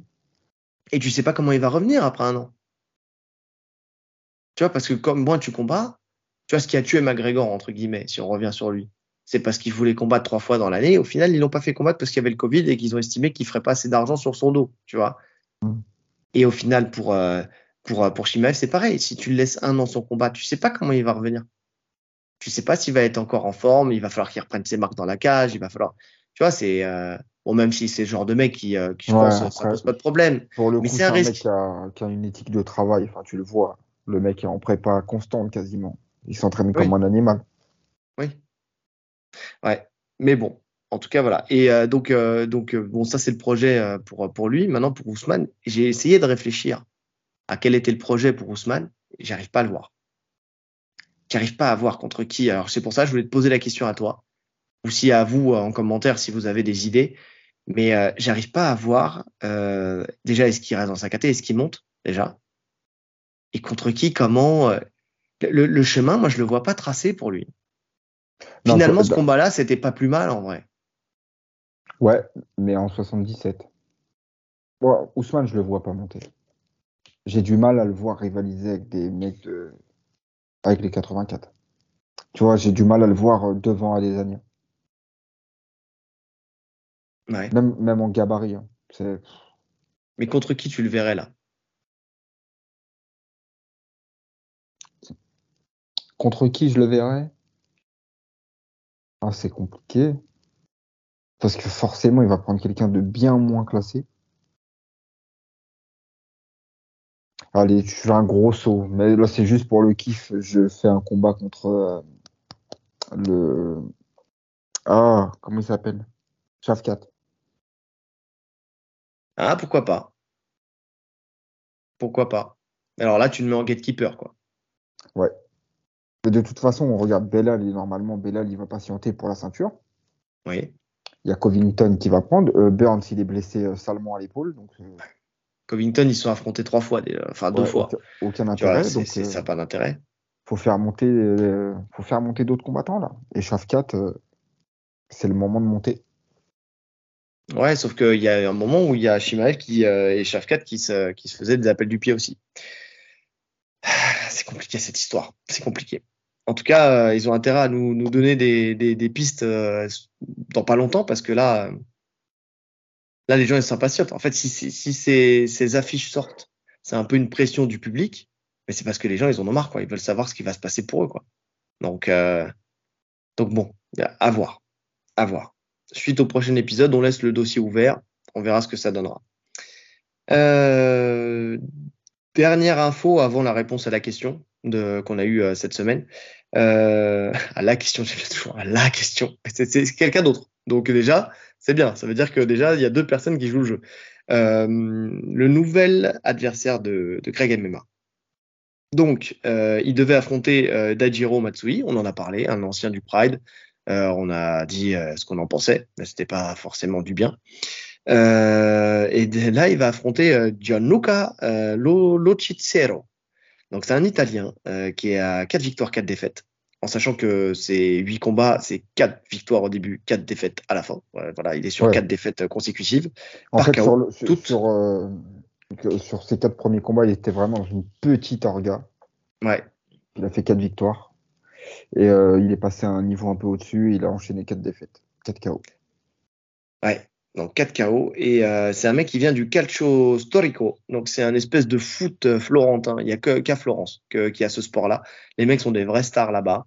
Euh, où ils font un championnat euh, en fonction des quartiers florentins, euh, tu sais, chaque année. Et ça date de, de, de l'Antiquité. Enfin, non, pas de l'Antiquité, mais ça, c'est, un, jeu qui, qui, qui, qui, a une histoire où les mecs en fait euh, jouent à la, à la fois au pied, à la fois à la main et surtout euh, du poing, puisque en fait dans, dans le match ils peuvent euh, s'envoyer, enfin ils peuvent se battre très clairement. J'ai regardé un point nu, c'est bien, hein, c'est intéressant.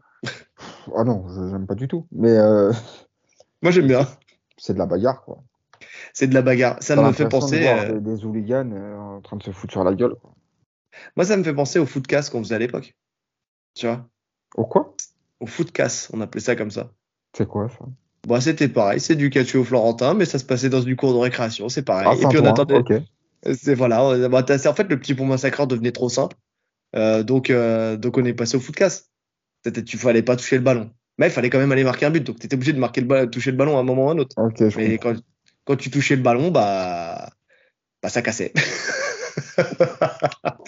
ah mais au moins personne se plaignait parce qu'il y avait un tacle un peu appuyé, hein, tu vois, il y a, ça aussi, tu vois. Donc euh, donc voilà. Non, mais c'est en fait parce que j'aime. Il y a, d'ailleurs si vous voulez savoir un peu euh, ce que c'est, je crois qu'il y avait sur Netflix, euh, ils avaient fait un reportage là-dessus sur des sports justement un peu inhabituels. Ils avaient fait un épisode sur le, le calcio. moi j'ai trouvé ça intéressant parce que parce que justement il y avait le côté historique. Tu Ouais, vois, le côté ça, historique où, on rentrait dans le détail, où il y avait des gens qui parlaient de leur expérience. Euh, tu sais ce côté euh, ce côté célébrité du quartier. Enfin, tu vois ce que je veux dire. Il y a une Euh, histoire. voilà, c'est ça. C'est donc c'est ça qui m'avait qui m'avait plu dans dans dans, dans ce truc-là. Après, je vais pas je vais pas le regarder tous les ans, on va pas se mentir. Mais mais bon, ça ça m'avait plu. Au moins, tu vois, voilà, c'est c'est un peu comme le l'espèce de de jeu australien aussi, pareil où où les mecs aussi se foutent sur la gueule, un espèce de rugby un peu appuyé aussi comme ça. Écoute, ça, ça le mérite d'être fait. Euh, ceux qui vont jouer à ça, ils savent à quoi s'attendre. Enfin, tu vois ce que je veux dire? Ils ont, euh, voilà, c'est des gens qui aiment, le, contact, qui aiment la bagarre, et puis, euh, voilà. Mais, bon, maintenant de là à faire une transition sur le MMA, je suis allé un peu visiter son compte Instagram. J'ai un peu regardé ce qu'il fait à la patte d'ours avec des enchaînements pieds-points, lutte et tout ça. C'est très, hein. très Bah, laborieux. dé- Déjà, ce qu'il faut dire, c'est qu'il a 46 ans et Ouais. qu'il a, il a fait sa carrière en MMA très très tard. Oui. Il vient, il vient de commencer quasiment, il y a, il y a 2-3 ans. Ouais. Donc ouais, non, c'est c'est compliqué. Il a un style euh, plus euh, lutte de ce que j'ai vu. Compris. de ce que j'ai de ce que j'ai vu, c'est pas le cas. hein. Effectivement, il y a marqué sur son Insta- sur son Instagram Lutador, mais euh, mais euh, pff, oh ouais. Ah non. Ouais, c'est, enfin, il Ah, t'attrape. je l'ai je l'ai vu pre- prendre un double leg euh, le mec il, il- à 90 kilos là, il va se faire mal au dos. Euh, le mec est complètement penché en avant, il, il passe pas sous le centre de gravité. euh, Enfin, tu vois, il envoie à gauche droite. Tu vois, il se penche en avant, il attrape les jambes et il marche. Enfin, tu vois, mais jamais, jamais, jamais, il emmène Greg MMA au Non, sol. mais, mais ça va pas faire un pli. Je trouve Maintenant, ça en fait. ma- ma- maintenant, l'intérêt de- d'Hexagone avec lui, c'est que ça attire aussi un public italien. Alors que le japonais n'attirait personne, tu vois. Oui, d'accord. Ok. Ok, d'accord. J'entends. J'ai pas envie d'aller voir. Tu sais quoi? J'ai tellement euh, pas envie de voir ce combat. Non, moi non plus. C'est. Euh, Moi non plus, j'ai été encore plus hypé par le combat de lutte qu'il avait fait avec euh, Ibra TV. Je sais Oui. pas si tu l'avais vu. Ça, ça m'avait plus intéressé parce qu'il y avait un vrai combat, tu vois. Hmm. Là, honnêtement, pff, j'attends plus ces vidéos, voilà, comme je te dis, sur Karate Bushido où euh, il affronte euh, des, petites pépites que, euh, que ce combat-là, en vrai. En fait, je, je me pose encore la question de l'intérêt, à part financier, à part le côté financier, mais de l'intérêt de revenir dans une cage si c'est pour faire ça. Quand tu vois qu'il affronte euh, des, alors c'est un entraînement et tout ça, mais tu vois qu'il accepte de, de se mettre face à des Saladin Parnasse, face à des Mansour Barnaoui, là contre le boxeur anglais la dernière fois et tout ça. Enfin, tu vois, il se met en danger. Mais Et c'est derrière, surtout, c'est surtout que tu vois qu'il est compétitif avec ces mecs-là. Bon, mis à part euh, Oui. avec Saladin, mais quand il tourne même en grappe la dernière fois avec euh, Wendy, Wendy Coily, où il le domine Oui. en grappe et tout, tu vois que le mec, il, il- enfin, vraiment, il peut prétendre à, à des combats de très bon niveau. Oui, c'est-à-dire qu'en fait, que, que tu vois, c'est limite Ragnar le Breton, il a, il a, qui, qui a, qui a milieu de son niveau, avait un adversaire qui aurait pu être plus coriace que, que ce que lui, on va lui mettre entre les pattes. Enfin, tu vois, je vois pas l'intérêt. J'ai j'ai vu l'épisode où il part, euh, où il est avec, euh, avec euh, Cyril Diabaté, euh, qui on passe le bonjour. Euh, où euh, justement euh, Cyril lui dit oui, je pense que t'as, tu sais, tu, tu, tu as encore un truc à prouver. Tu sais, t'as pas, pas fermé la page, tu vois. T'as pas fermé le bouquin, tu vois. T'as encore besoin de, bout du truc. voilà, t'as encore besoin d'écrire un bout de l'histoire. Mais pas comme ça. Enfin, tu vois, vous, vous- je dis pas qu'il doit combattre euh, euh, comment euh, l'élite, tu vois, qui va aller au Ares et qui va aller prétendre à la ceinture. Mais putain, mais trouvez-lui un adversaire au moins compétitif. Après, est-ce que c'est pas, ah, moi j'attends de voir la suite en fait. Est-ce que c'est pas, voilà, une mise en jambe et après ça va tout de suite évoluer vers autre chose. Mais je serais vraiment frustré si c'est uniquement ce combat et euh, Tu vois, quand tu me dis ça, j'en ai mis un coup de pied dans ma ring light sans le vouloir, mais c'est parce que ça montre ma frustration. Euh... non mais, non mais sincèrement, c'est, c'est, c'est, je, veux bien l'évolution euh, de se dire on commence euh, petit, mais il y a petit et petit. Là, là, le mec, il, il- jamais de la vie doit se retrouver en face de lui. Non, ça va même- durer, c'est même dangereux. Mais oui, ça va durer 15 secondes. Il va arriver, à moins qu'il prenne du plaisir à, à le, à le punir, parce que c'est ce qui va se passer, Mais sinon, ça va durer 15 secondes. Il va arriver, poum, takedown, poum, merci, au revoir. C'est, voilà, je vous l'annonce. Mais même S'il veut- hein, si- s'il veut, il- en fait, il a vraiment le choix. Il peut faire, il peut le mettre KO debout, il peut le soumettre. Oui, mais comme il n'a pas envie d'être touché, comme il a un problème avec, euh, avec son image, il le dit lui-même avec le fait de vouloir d'être blessé ou quoi que ce soit, moi je pense qu'il va arriver, il va envoyer un low kick, un petit peu, euh, voilà, il va prendre de la distance avec les poings, et euh, dès qu'il va, le pouvoir, c'est-à-dire tout de suite, il va l'amener au sol, il va, le soumettre tout de suite, il va même pas lui mettre du grand end il va le taper un petit peu, il va le soumettre en deux secondes. Le combat, il tient pas, franchement, s'il passe les deux minutes de combat, je suis surpris. Honnêtement, si ce combat passe les deux minutes de combat, je suis surpris. Ouais, je suis d'accord. Quel intérêt? Moi, quand il a parlé de changement d'adversaire et tout ça, je me suis dit, bon, on va aller voir ce que c'est, tu vois. Et en fait, non, je, c'est encore, je crois même que c'est encore pire que Daijiro. Ça se vaut. Ouais, mais là, l'autre, il a au moins euh, l'expérience. Alors après, euh, il est peut-être rincé aujourd'hui, mais bon, tu vois, au moins, il, a- il, il y avait encore, tu pouvais vendre, c'est un ancien du Pride. Tu vois ce que je veux dire? Là, il n'y a rien à vendre. Rien à vendre. Rien. C'est, euh, je, je, je comprends pas. Je vois pas l'intérêt. En tout cas, euh, je veux même pas le voir, ce combat. En tout cas, je veux pas le voir. Alors, on le verra parce qu'il va tourner sur les réseaux sociaux et tout ça. Mais j'ai- j'ai j'ai aucune, aucune hype sur ce combat. Rien du tout. Non. Et pourtant, j'étais hypé par son retour. Oui, moi aussi. Greg, t'as déconné. T'as déconné. On va aller au Maccabi, on va venir te le dire. T'as déconné. Non, franchement, c'est abusé. Non, il fallait, il faut lui trouver quelqu'un d'autre. Enfin, là, c'est trop tard maintenant. Mais, euh, mais en tout cas, j'espère, comme tu as dit, que s'il y a deuxième combat, euh, que c'est qu'il y ait, euh, qu'il y ait quelque chose de plus compétitif, quoi. Là, vraiment, là, là, c'est, c'est une obligation. C'est une obligation. Sinon, ça sert à rien de revenir. Ah, tu peux fermer le livre et tu peux même le jeter, euh, le jeter et le jeter derrière. Il y a, il y a pas de problème. Parce que si Ouais, c'est pour non, finir ta carrière a- comme ça, c'est mort. Il n'y a pas d'intérêt. Mais oui. Si c'est juste pour engager une victoire et montrer euh, genre que tu es super fort face à des gens qui vont te regarder, qui te regardent sur YouTube, qui n'ont pas forcément une connaissance de la discipline et qui vont dire waouh, il est vraiment exceptionnel. Sauf que je pense que au vu de ta carrière et de ton passé dans le MMA, euh, je te tutoie. Je te tutoie, Greg. Euh, au vu de ta carrière, euh, tu peux pas te permettre de faire ça parce que ceux ceux qui vont vraiment te juger, c'est les gens qui connaissent ta carrière, tu vois. C'est les gens qui qui savent de quoi tu es capable. Et euh, là, pour le coup, euh, pour le coup, bah, bah, tu vas pas, tu vas pas avoir leur intérêt là, pour le coup. Ouais. Donc bon, fermons cette parenthèse. Le 28 juillet, Hexagone euh, à, au théâtre antique d'Orange, dans le sud de la France. Voilà, ceux qui veulent le voir, n'hésitez pas. Par contre, je pense que ça va être un, c'est le main event? Je sais pas. Je sais pas du tout si c'est le main event, mais en tout cas voilà. Euh, si vous voulez voir un bel bel événement de MMA dans un cadre un peu atypique, parce que le théâtre antique d'Orange c'est un c'est un théâtre euh, bah, antique, hein, comme son nom l'indique, mais c'est avec l'hémicycle et tout ça. Enfin, n'hésitez pas. Pour le coup, euh, n'hésitez pas à y aller. Euh, si vous êtes dans le coin, si vous êtes dans le sud, en plus c'est le 28 juillet, euh, il y en a peut-être beaucoup qui seront en vacances du côté d'Avignon, euh, Montpellier, ce genre de choses. C'est pas très loin, allez-y. Mais euh, mais bon, en tout cas voilà, ce combat m'intéresse pas. Ouais. Allez, on répond à la question. Donc, on a une question de Jujux euh, MCG euh, qui, euh, qui nous suit et qui commente souvent nos, podcasts. Donc, ça, pour le coup, c'est super. Et qui nous a envoyé en message privé une question. Il nous a demandé notre top 5 des grappleurs UFC. Donc, vaste question. Parce que des grappleurs, moi, je sais qu'il y en a plein qui m'ont touché, qui m'ont touché à l'UFC. De là à donner un top 5, euh, c'est plus compliqué d'arriver à les classer. Euh, de, de se dire, moi, il y en a plein, là, voilà, j'en ai mis 5, mais il y en a plein que j'aurais voulu mettre dans ce top 5 parce que, parce que voilà, Ah, c'est frustrant, en fait. C'est frustrant. hyper frustrant. Et Ouais. En plus, voilà, il a, il a bien précisé UFC. Oui, pour le coup. C'est-à-dire que ce qu'ils font ailleurs, ça compte pas. Enfin, j'ai omis ce qu'ils faisaient ailleurs, tu vois.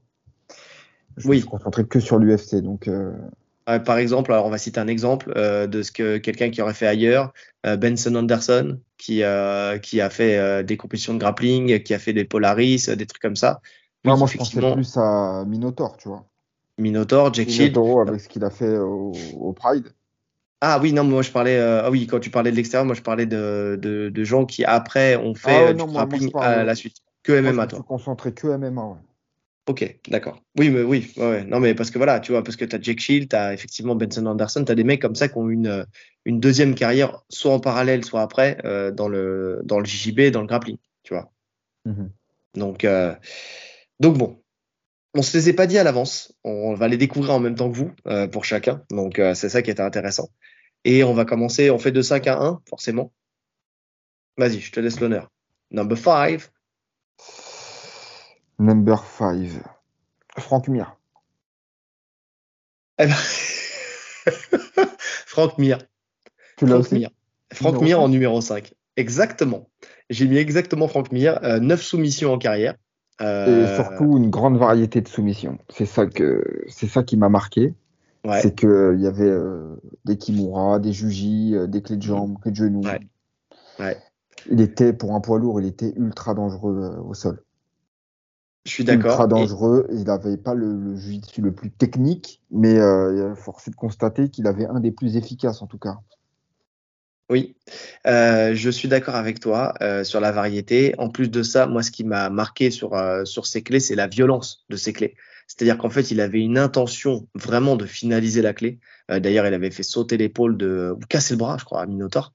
Alors, il a Euh, cassé le, le, le- l'humérus de Minotaur sur la Kimura. Il a cassé le coude de, euh, de Team Sylvia sur le Juji. Oui, Il a blessé Tankabot sur euh, la Kimura de cheville. Mm. Ou la clé de talon, je sais plus, mais euh, Ouais. oui, Kimura de cheville, c'est facile de blesser quelqu'un.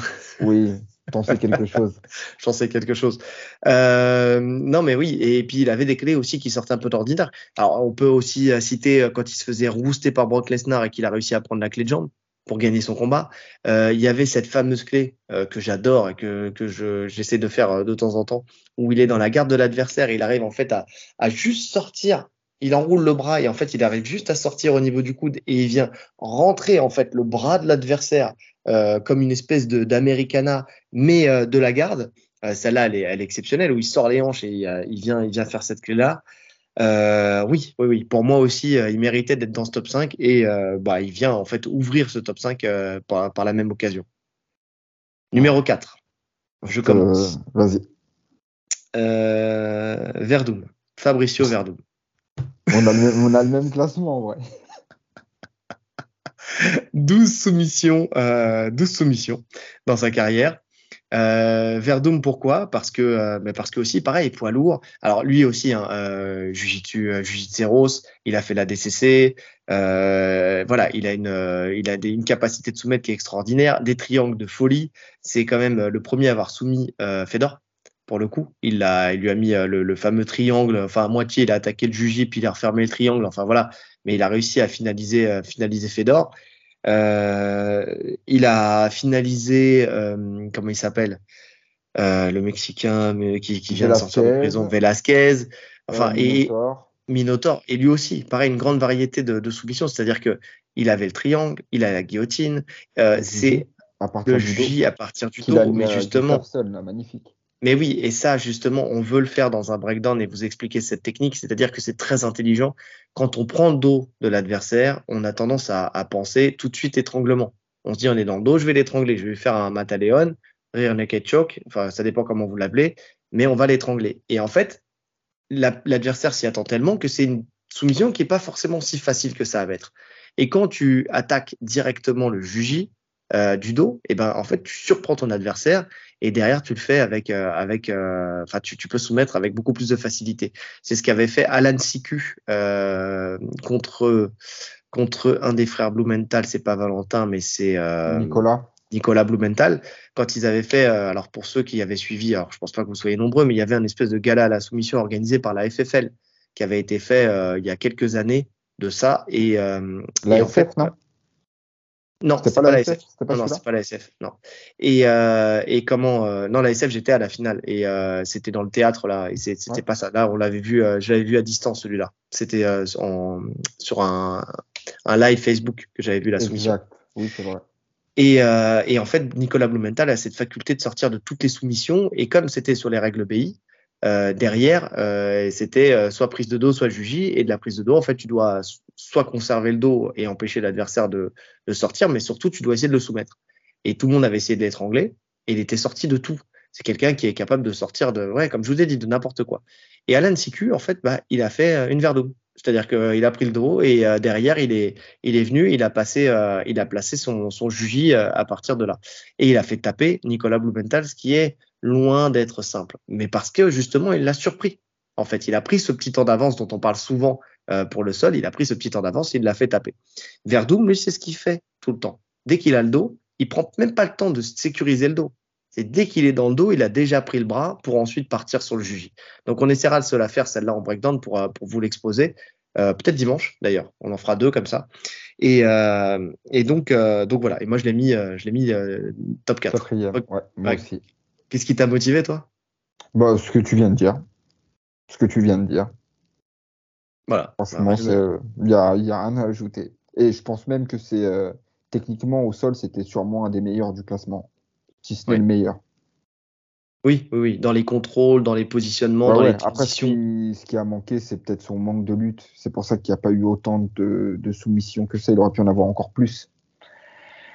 Mais après, il a eu une période comme tous les, strikers, comme tous les, les, qui se mettent au striking, où il restait debout parce qu'il était efficace en plus debout avec un bon style euh, Muay Ouais. Mais euh, il aurait pu avoir encore plus de soumissions, je pense. En tout cas, il n'y a, personne, a personne qui pouvait rivaliser avec lui euh, en poids lourd. Mais après, 12 soumissions, ça fait partie, euh, quand tu regardes les, les rankings sur les, le plus de soumissions, tu es quand même bien classé avec 12 soumissions. Hein. Tu es pas mal. Hein, non, mais 12, 12, soumissions, pas que à l'UFC. Non, pas que à l'UFC, sur sa carrière. Ouais, mais moi, j'ai pris de toute façon les, les, chiffres de la carrière, pas de l'UFC. là, pour le coup, pour le nombre de soumissions. J'ai pris de Sherdog. Je, je, me suis basé sur le Sherdog. Euh, ensuite, numéro 3, à toi. Toquinho. Non, ah là on diffère. Mais je savais qu'à partir de là, on allait différer un petit peu. On va peut-être pas sur les deux derniers, mais euh, sur le 3, euh, vas-y, à toi. Toquinho, bah pour ceux qui ne le connaissent pas, c'est l'arracheur de jambes. C'est une brute. Franchement, il, a traumatisé tout le monde. Il y a même des combattants qui refusaient de l'affronter parce que le, en fait, le truc, c'est que le mec mettait la clé de talon avec une violence de fou et qui il ne lâchait pas jusqu'à temps que ça casse. C'est-à-dire que même quand vous tapiez, il ne lâchait pas. Même quand l'arbitre venait, il ne lâchait pas. Ouais. C'est ce qui lui a valu d'ailleurs d'être viré de l'UFC. Il a été, ouais, il a été viré. Mais en fait, il a une série de, de, de victoires par soumission, par, euh, par clé de jambe, par clé de talon. C'est la affolante.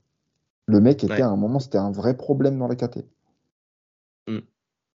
Oui, parce qu'en fait, il n'y avait plus de KT après lui. Voilà, en fait, c'est le problème, c'est qu'il était tout seul. Oh, ils ont créé une, une KT en e-sport après lui. ouais, mais bon, il a fait partie euh, à cette période-là, quand, quand, il y était, des mecs qui me hypaient vraiment au sol, tu vois. Parce que je me disais euh, combien de temps ça va durer? Si ça va au sol, à quel moment ça va taper. Mm. Ouais, bah, tu vois, j'ai pas pensé à lui. Euh, enfin, même dans, dans, les noms que tu sais, parce que je me suis fait une liste j'ai fait la liste, tu sais, j'en ai mis plusieurs et après j'ai fait un, j'ai fait mon choix, ma sélection dedans et c'est vrai que je l'ai complètement zappé euh, Toquinho. Donc, euh, mais bon, je sais pas si je l'aurais mis euh, parce que effectivement, c'était, alors oui, c'était hypant, mais c'était unidimensionnel, tu vois ce que je veux dire? Ah, pour le coup, c'était unidimensionnel.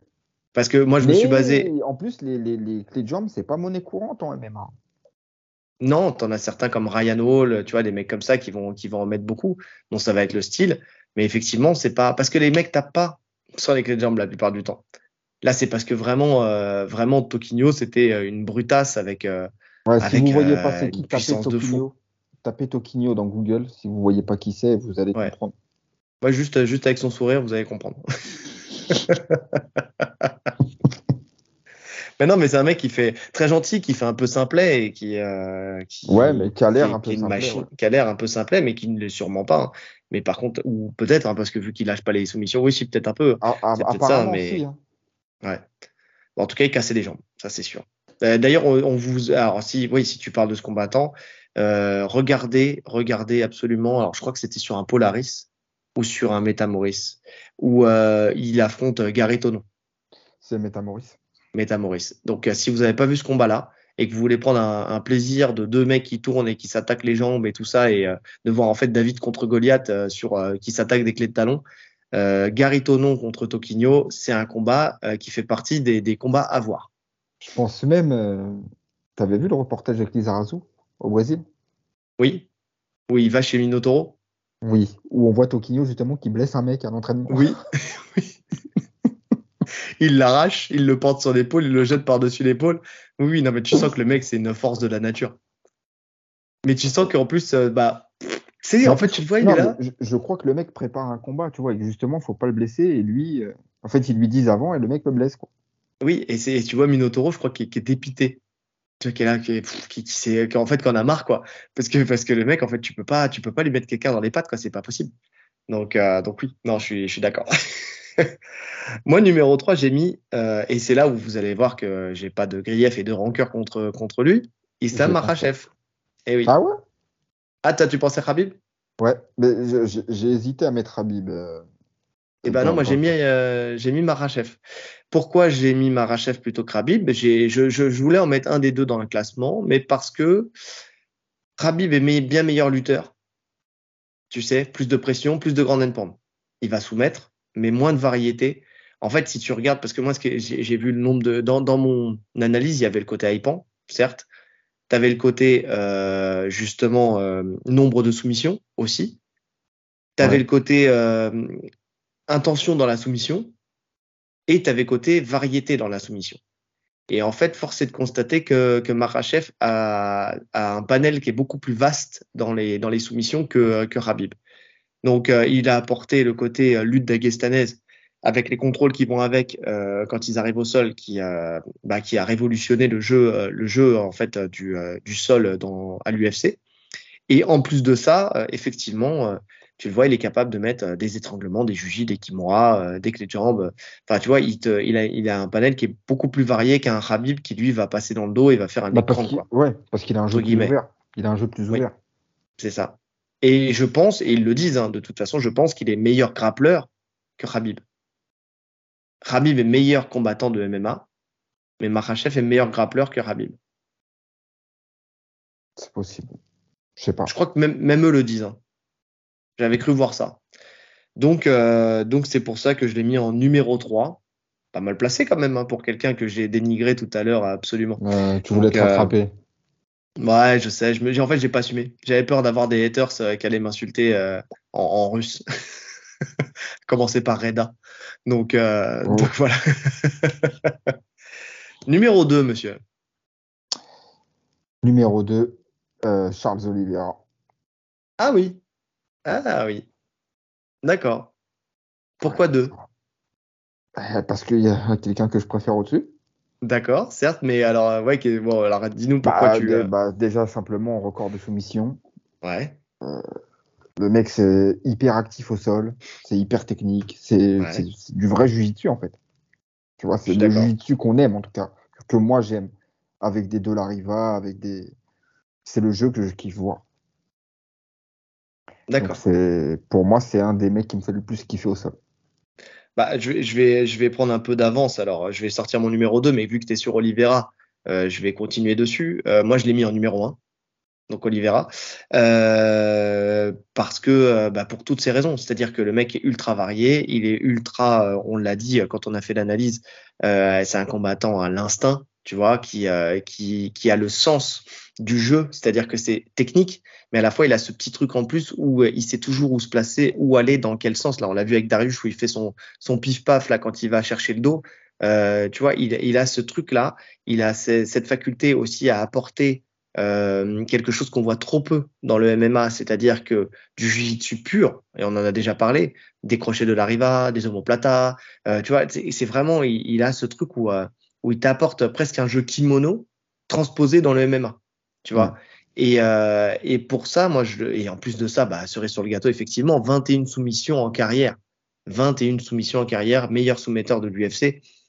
Il y a un moment, enfin, tu vois, pour moi, il ne méritait que la première place. Parce qu'une, d'une part, il est hypant, j'ai envie de le voir soumettre, j'adore son style, il y a une fluidité, il y a, une, il y a, il y a un instinct de la soumission, euh, tu vois, il y, a, il y a de la variété dans la soumission.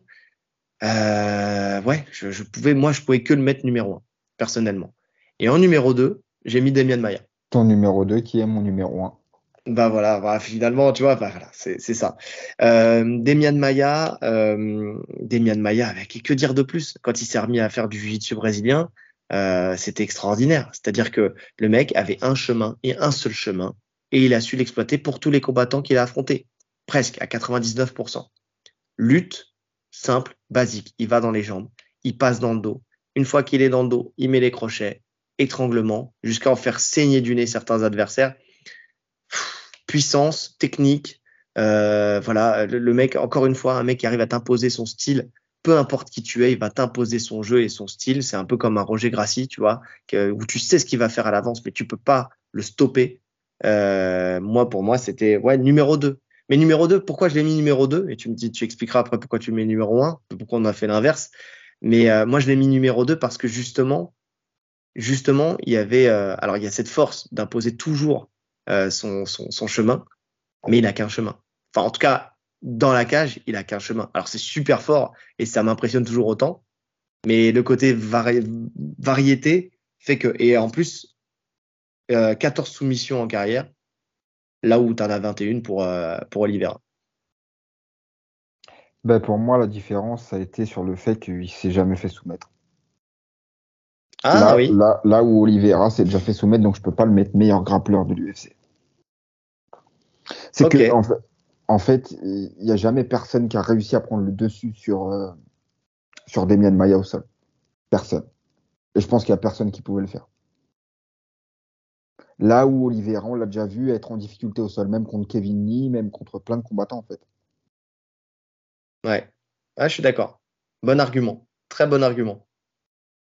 Ouais. Donc pour moi, même si voilà, il avait son jeu, comme tu dis, qui était assez. Euh, alors c'est moins beau. C'est sûr que c'est moins beau qu'Olivera, c'est moins ouvert. Moins beau visuellement pour nous, par contre, c'est le kiff. Hein. Bien sûr, parce qu'on savait si on, on l'appelle le sac à dos, c'est pas pour rien. Le mec, on sait qu'il va finir dans ton dos et qu'il va t'étrangler. C'est un ISPAC garanti à vie. C'est ça. Mais bon, le, fait d'avoir ce jeu un peu plus fermé lui a permis aussi de, dominer nettement et de ne pas s'exposer à des contres. Ouais. ouais, je suis d'accord. Je suis d'accord. Ouais, c'est ça, ça se joue. En fait, finalement, tu vois, quand tu, quand tu regardes à, une exception près, on a à peu près les mêmes. Moi, j'aurais pu, euh, tu vois, quand je dis, il y en a plein que j'aurais voulu faire rentrer dedans, bah, justement, on parle de, de, de gros soumetteurs à l'UFC. Il y a Jim Miller qui a, qui a, mis la, qui a soumis justement Oliveira avec sa clé, sa clé de jambe. Euh, tu as Jack Shield. Jack Shield aussi, en termes de, de grappling, c'est quelque chose. Hein. Euh, donc, euh, c'est vrai que c'est des noms que j'aurais voulu, euh, voulu rajouter dedans. Il y, y, en a plein hein, qu'on aurait pu qu'on aurait pu mettre dedans. Euh, juste pour le fun, j'aurais pu, j'aurais pu mettre un Ryan Hall, mais bon, après il a pas, il a pas la carrière ouais, il a pas faut pour être dans le, voilà, pour être dans le classement.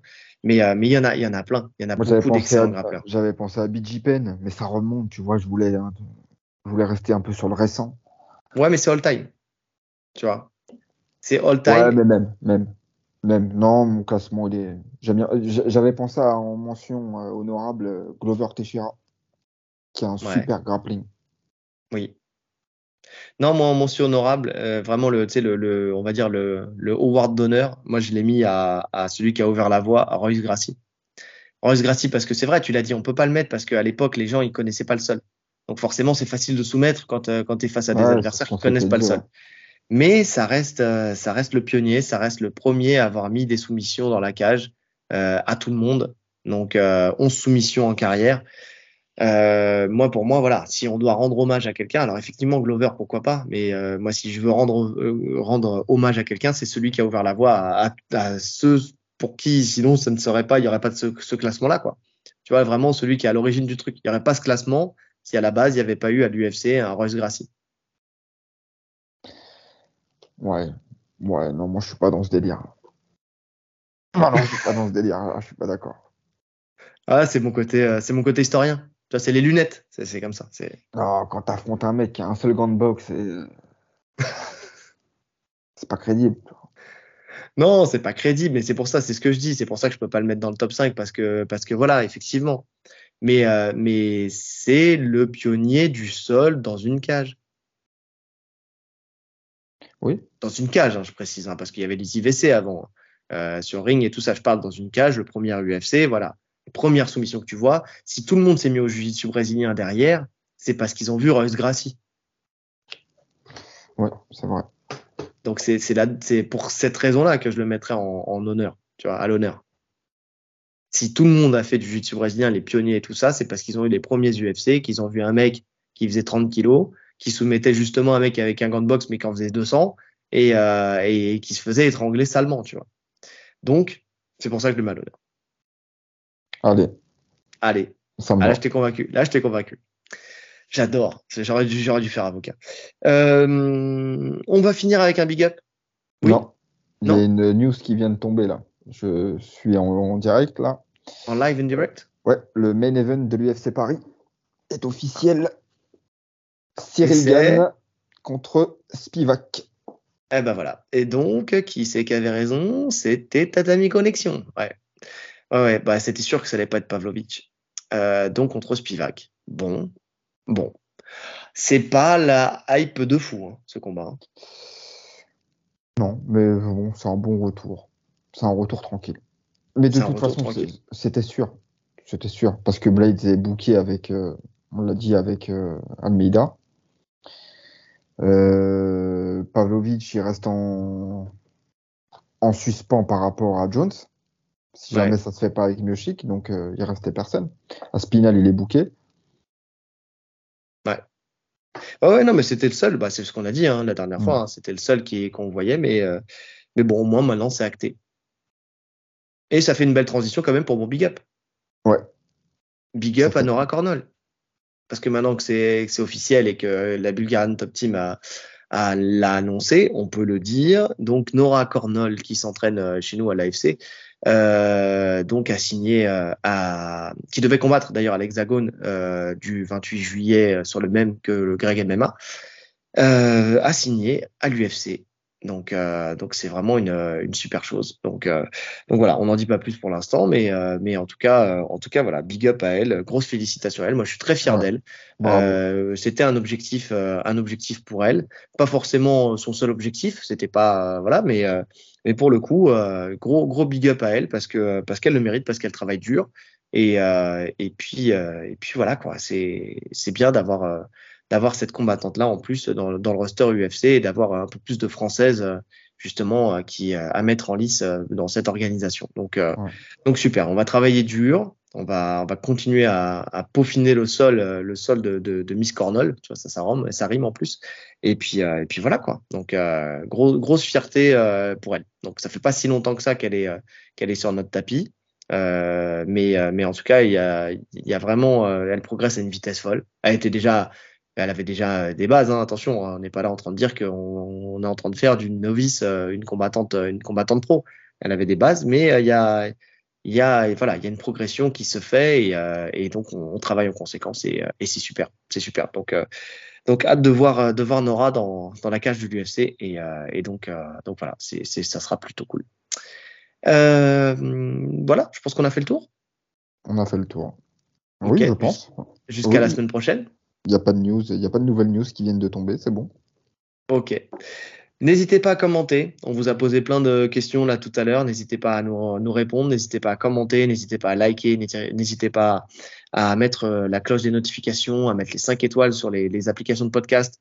Voilà, vous êtes de plus en plus nombreux. Euh, N'hésitez pas à nous poser une question aussi. C'est une question. C'est le mec qui demande une question à chaque fois. Ça fait deux semaines, on a une question. On s'en sort Ah, comme mais ça. en même temps, on met 30 minutes à répondre à la question, donc une, c'est très bien. on va faire 8 heures de podcast. Non, mais s'il y a trop de questions, au pire, on sélectionnera. Tu vois? On sélectionnera la question. Voilà, c'est le jeu de la question. Et, euh, et donc, euh, donc voilà, n'hésitez pas. Euh, c'est toujours un plaisir de faire ce, ce nouveau euh, format. En plus, on prend beaucoup de plaisir à le faire. Euh, donc, euh, donc c'est plutôt cool. Euh, je pense qu'il nous reste plus qu'à vous souhaiter une bonne journée Ou une bonne soirée. en fonction de l'heure à laquelle vous nous écoutez. Allez, salut Salut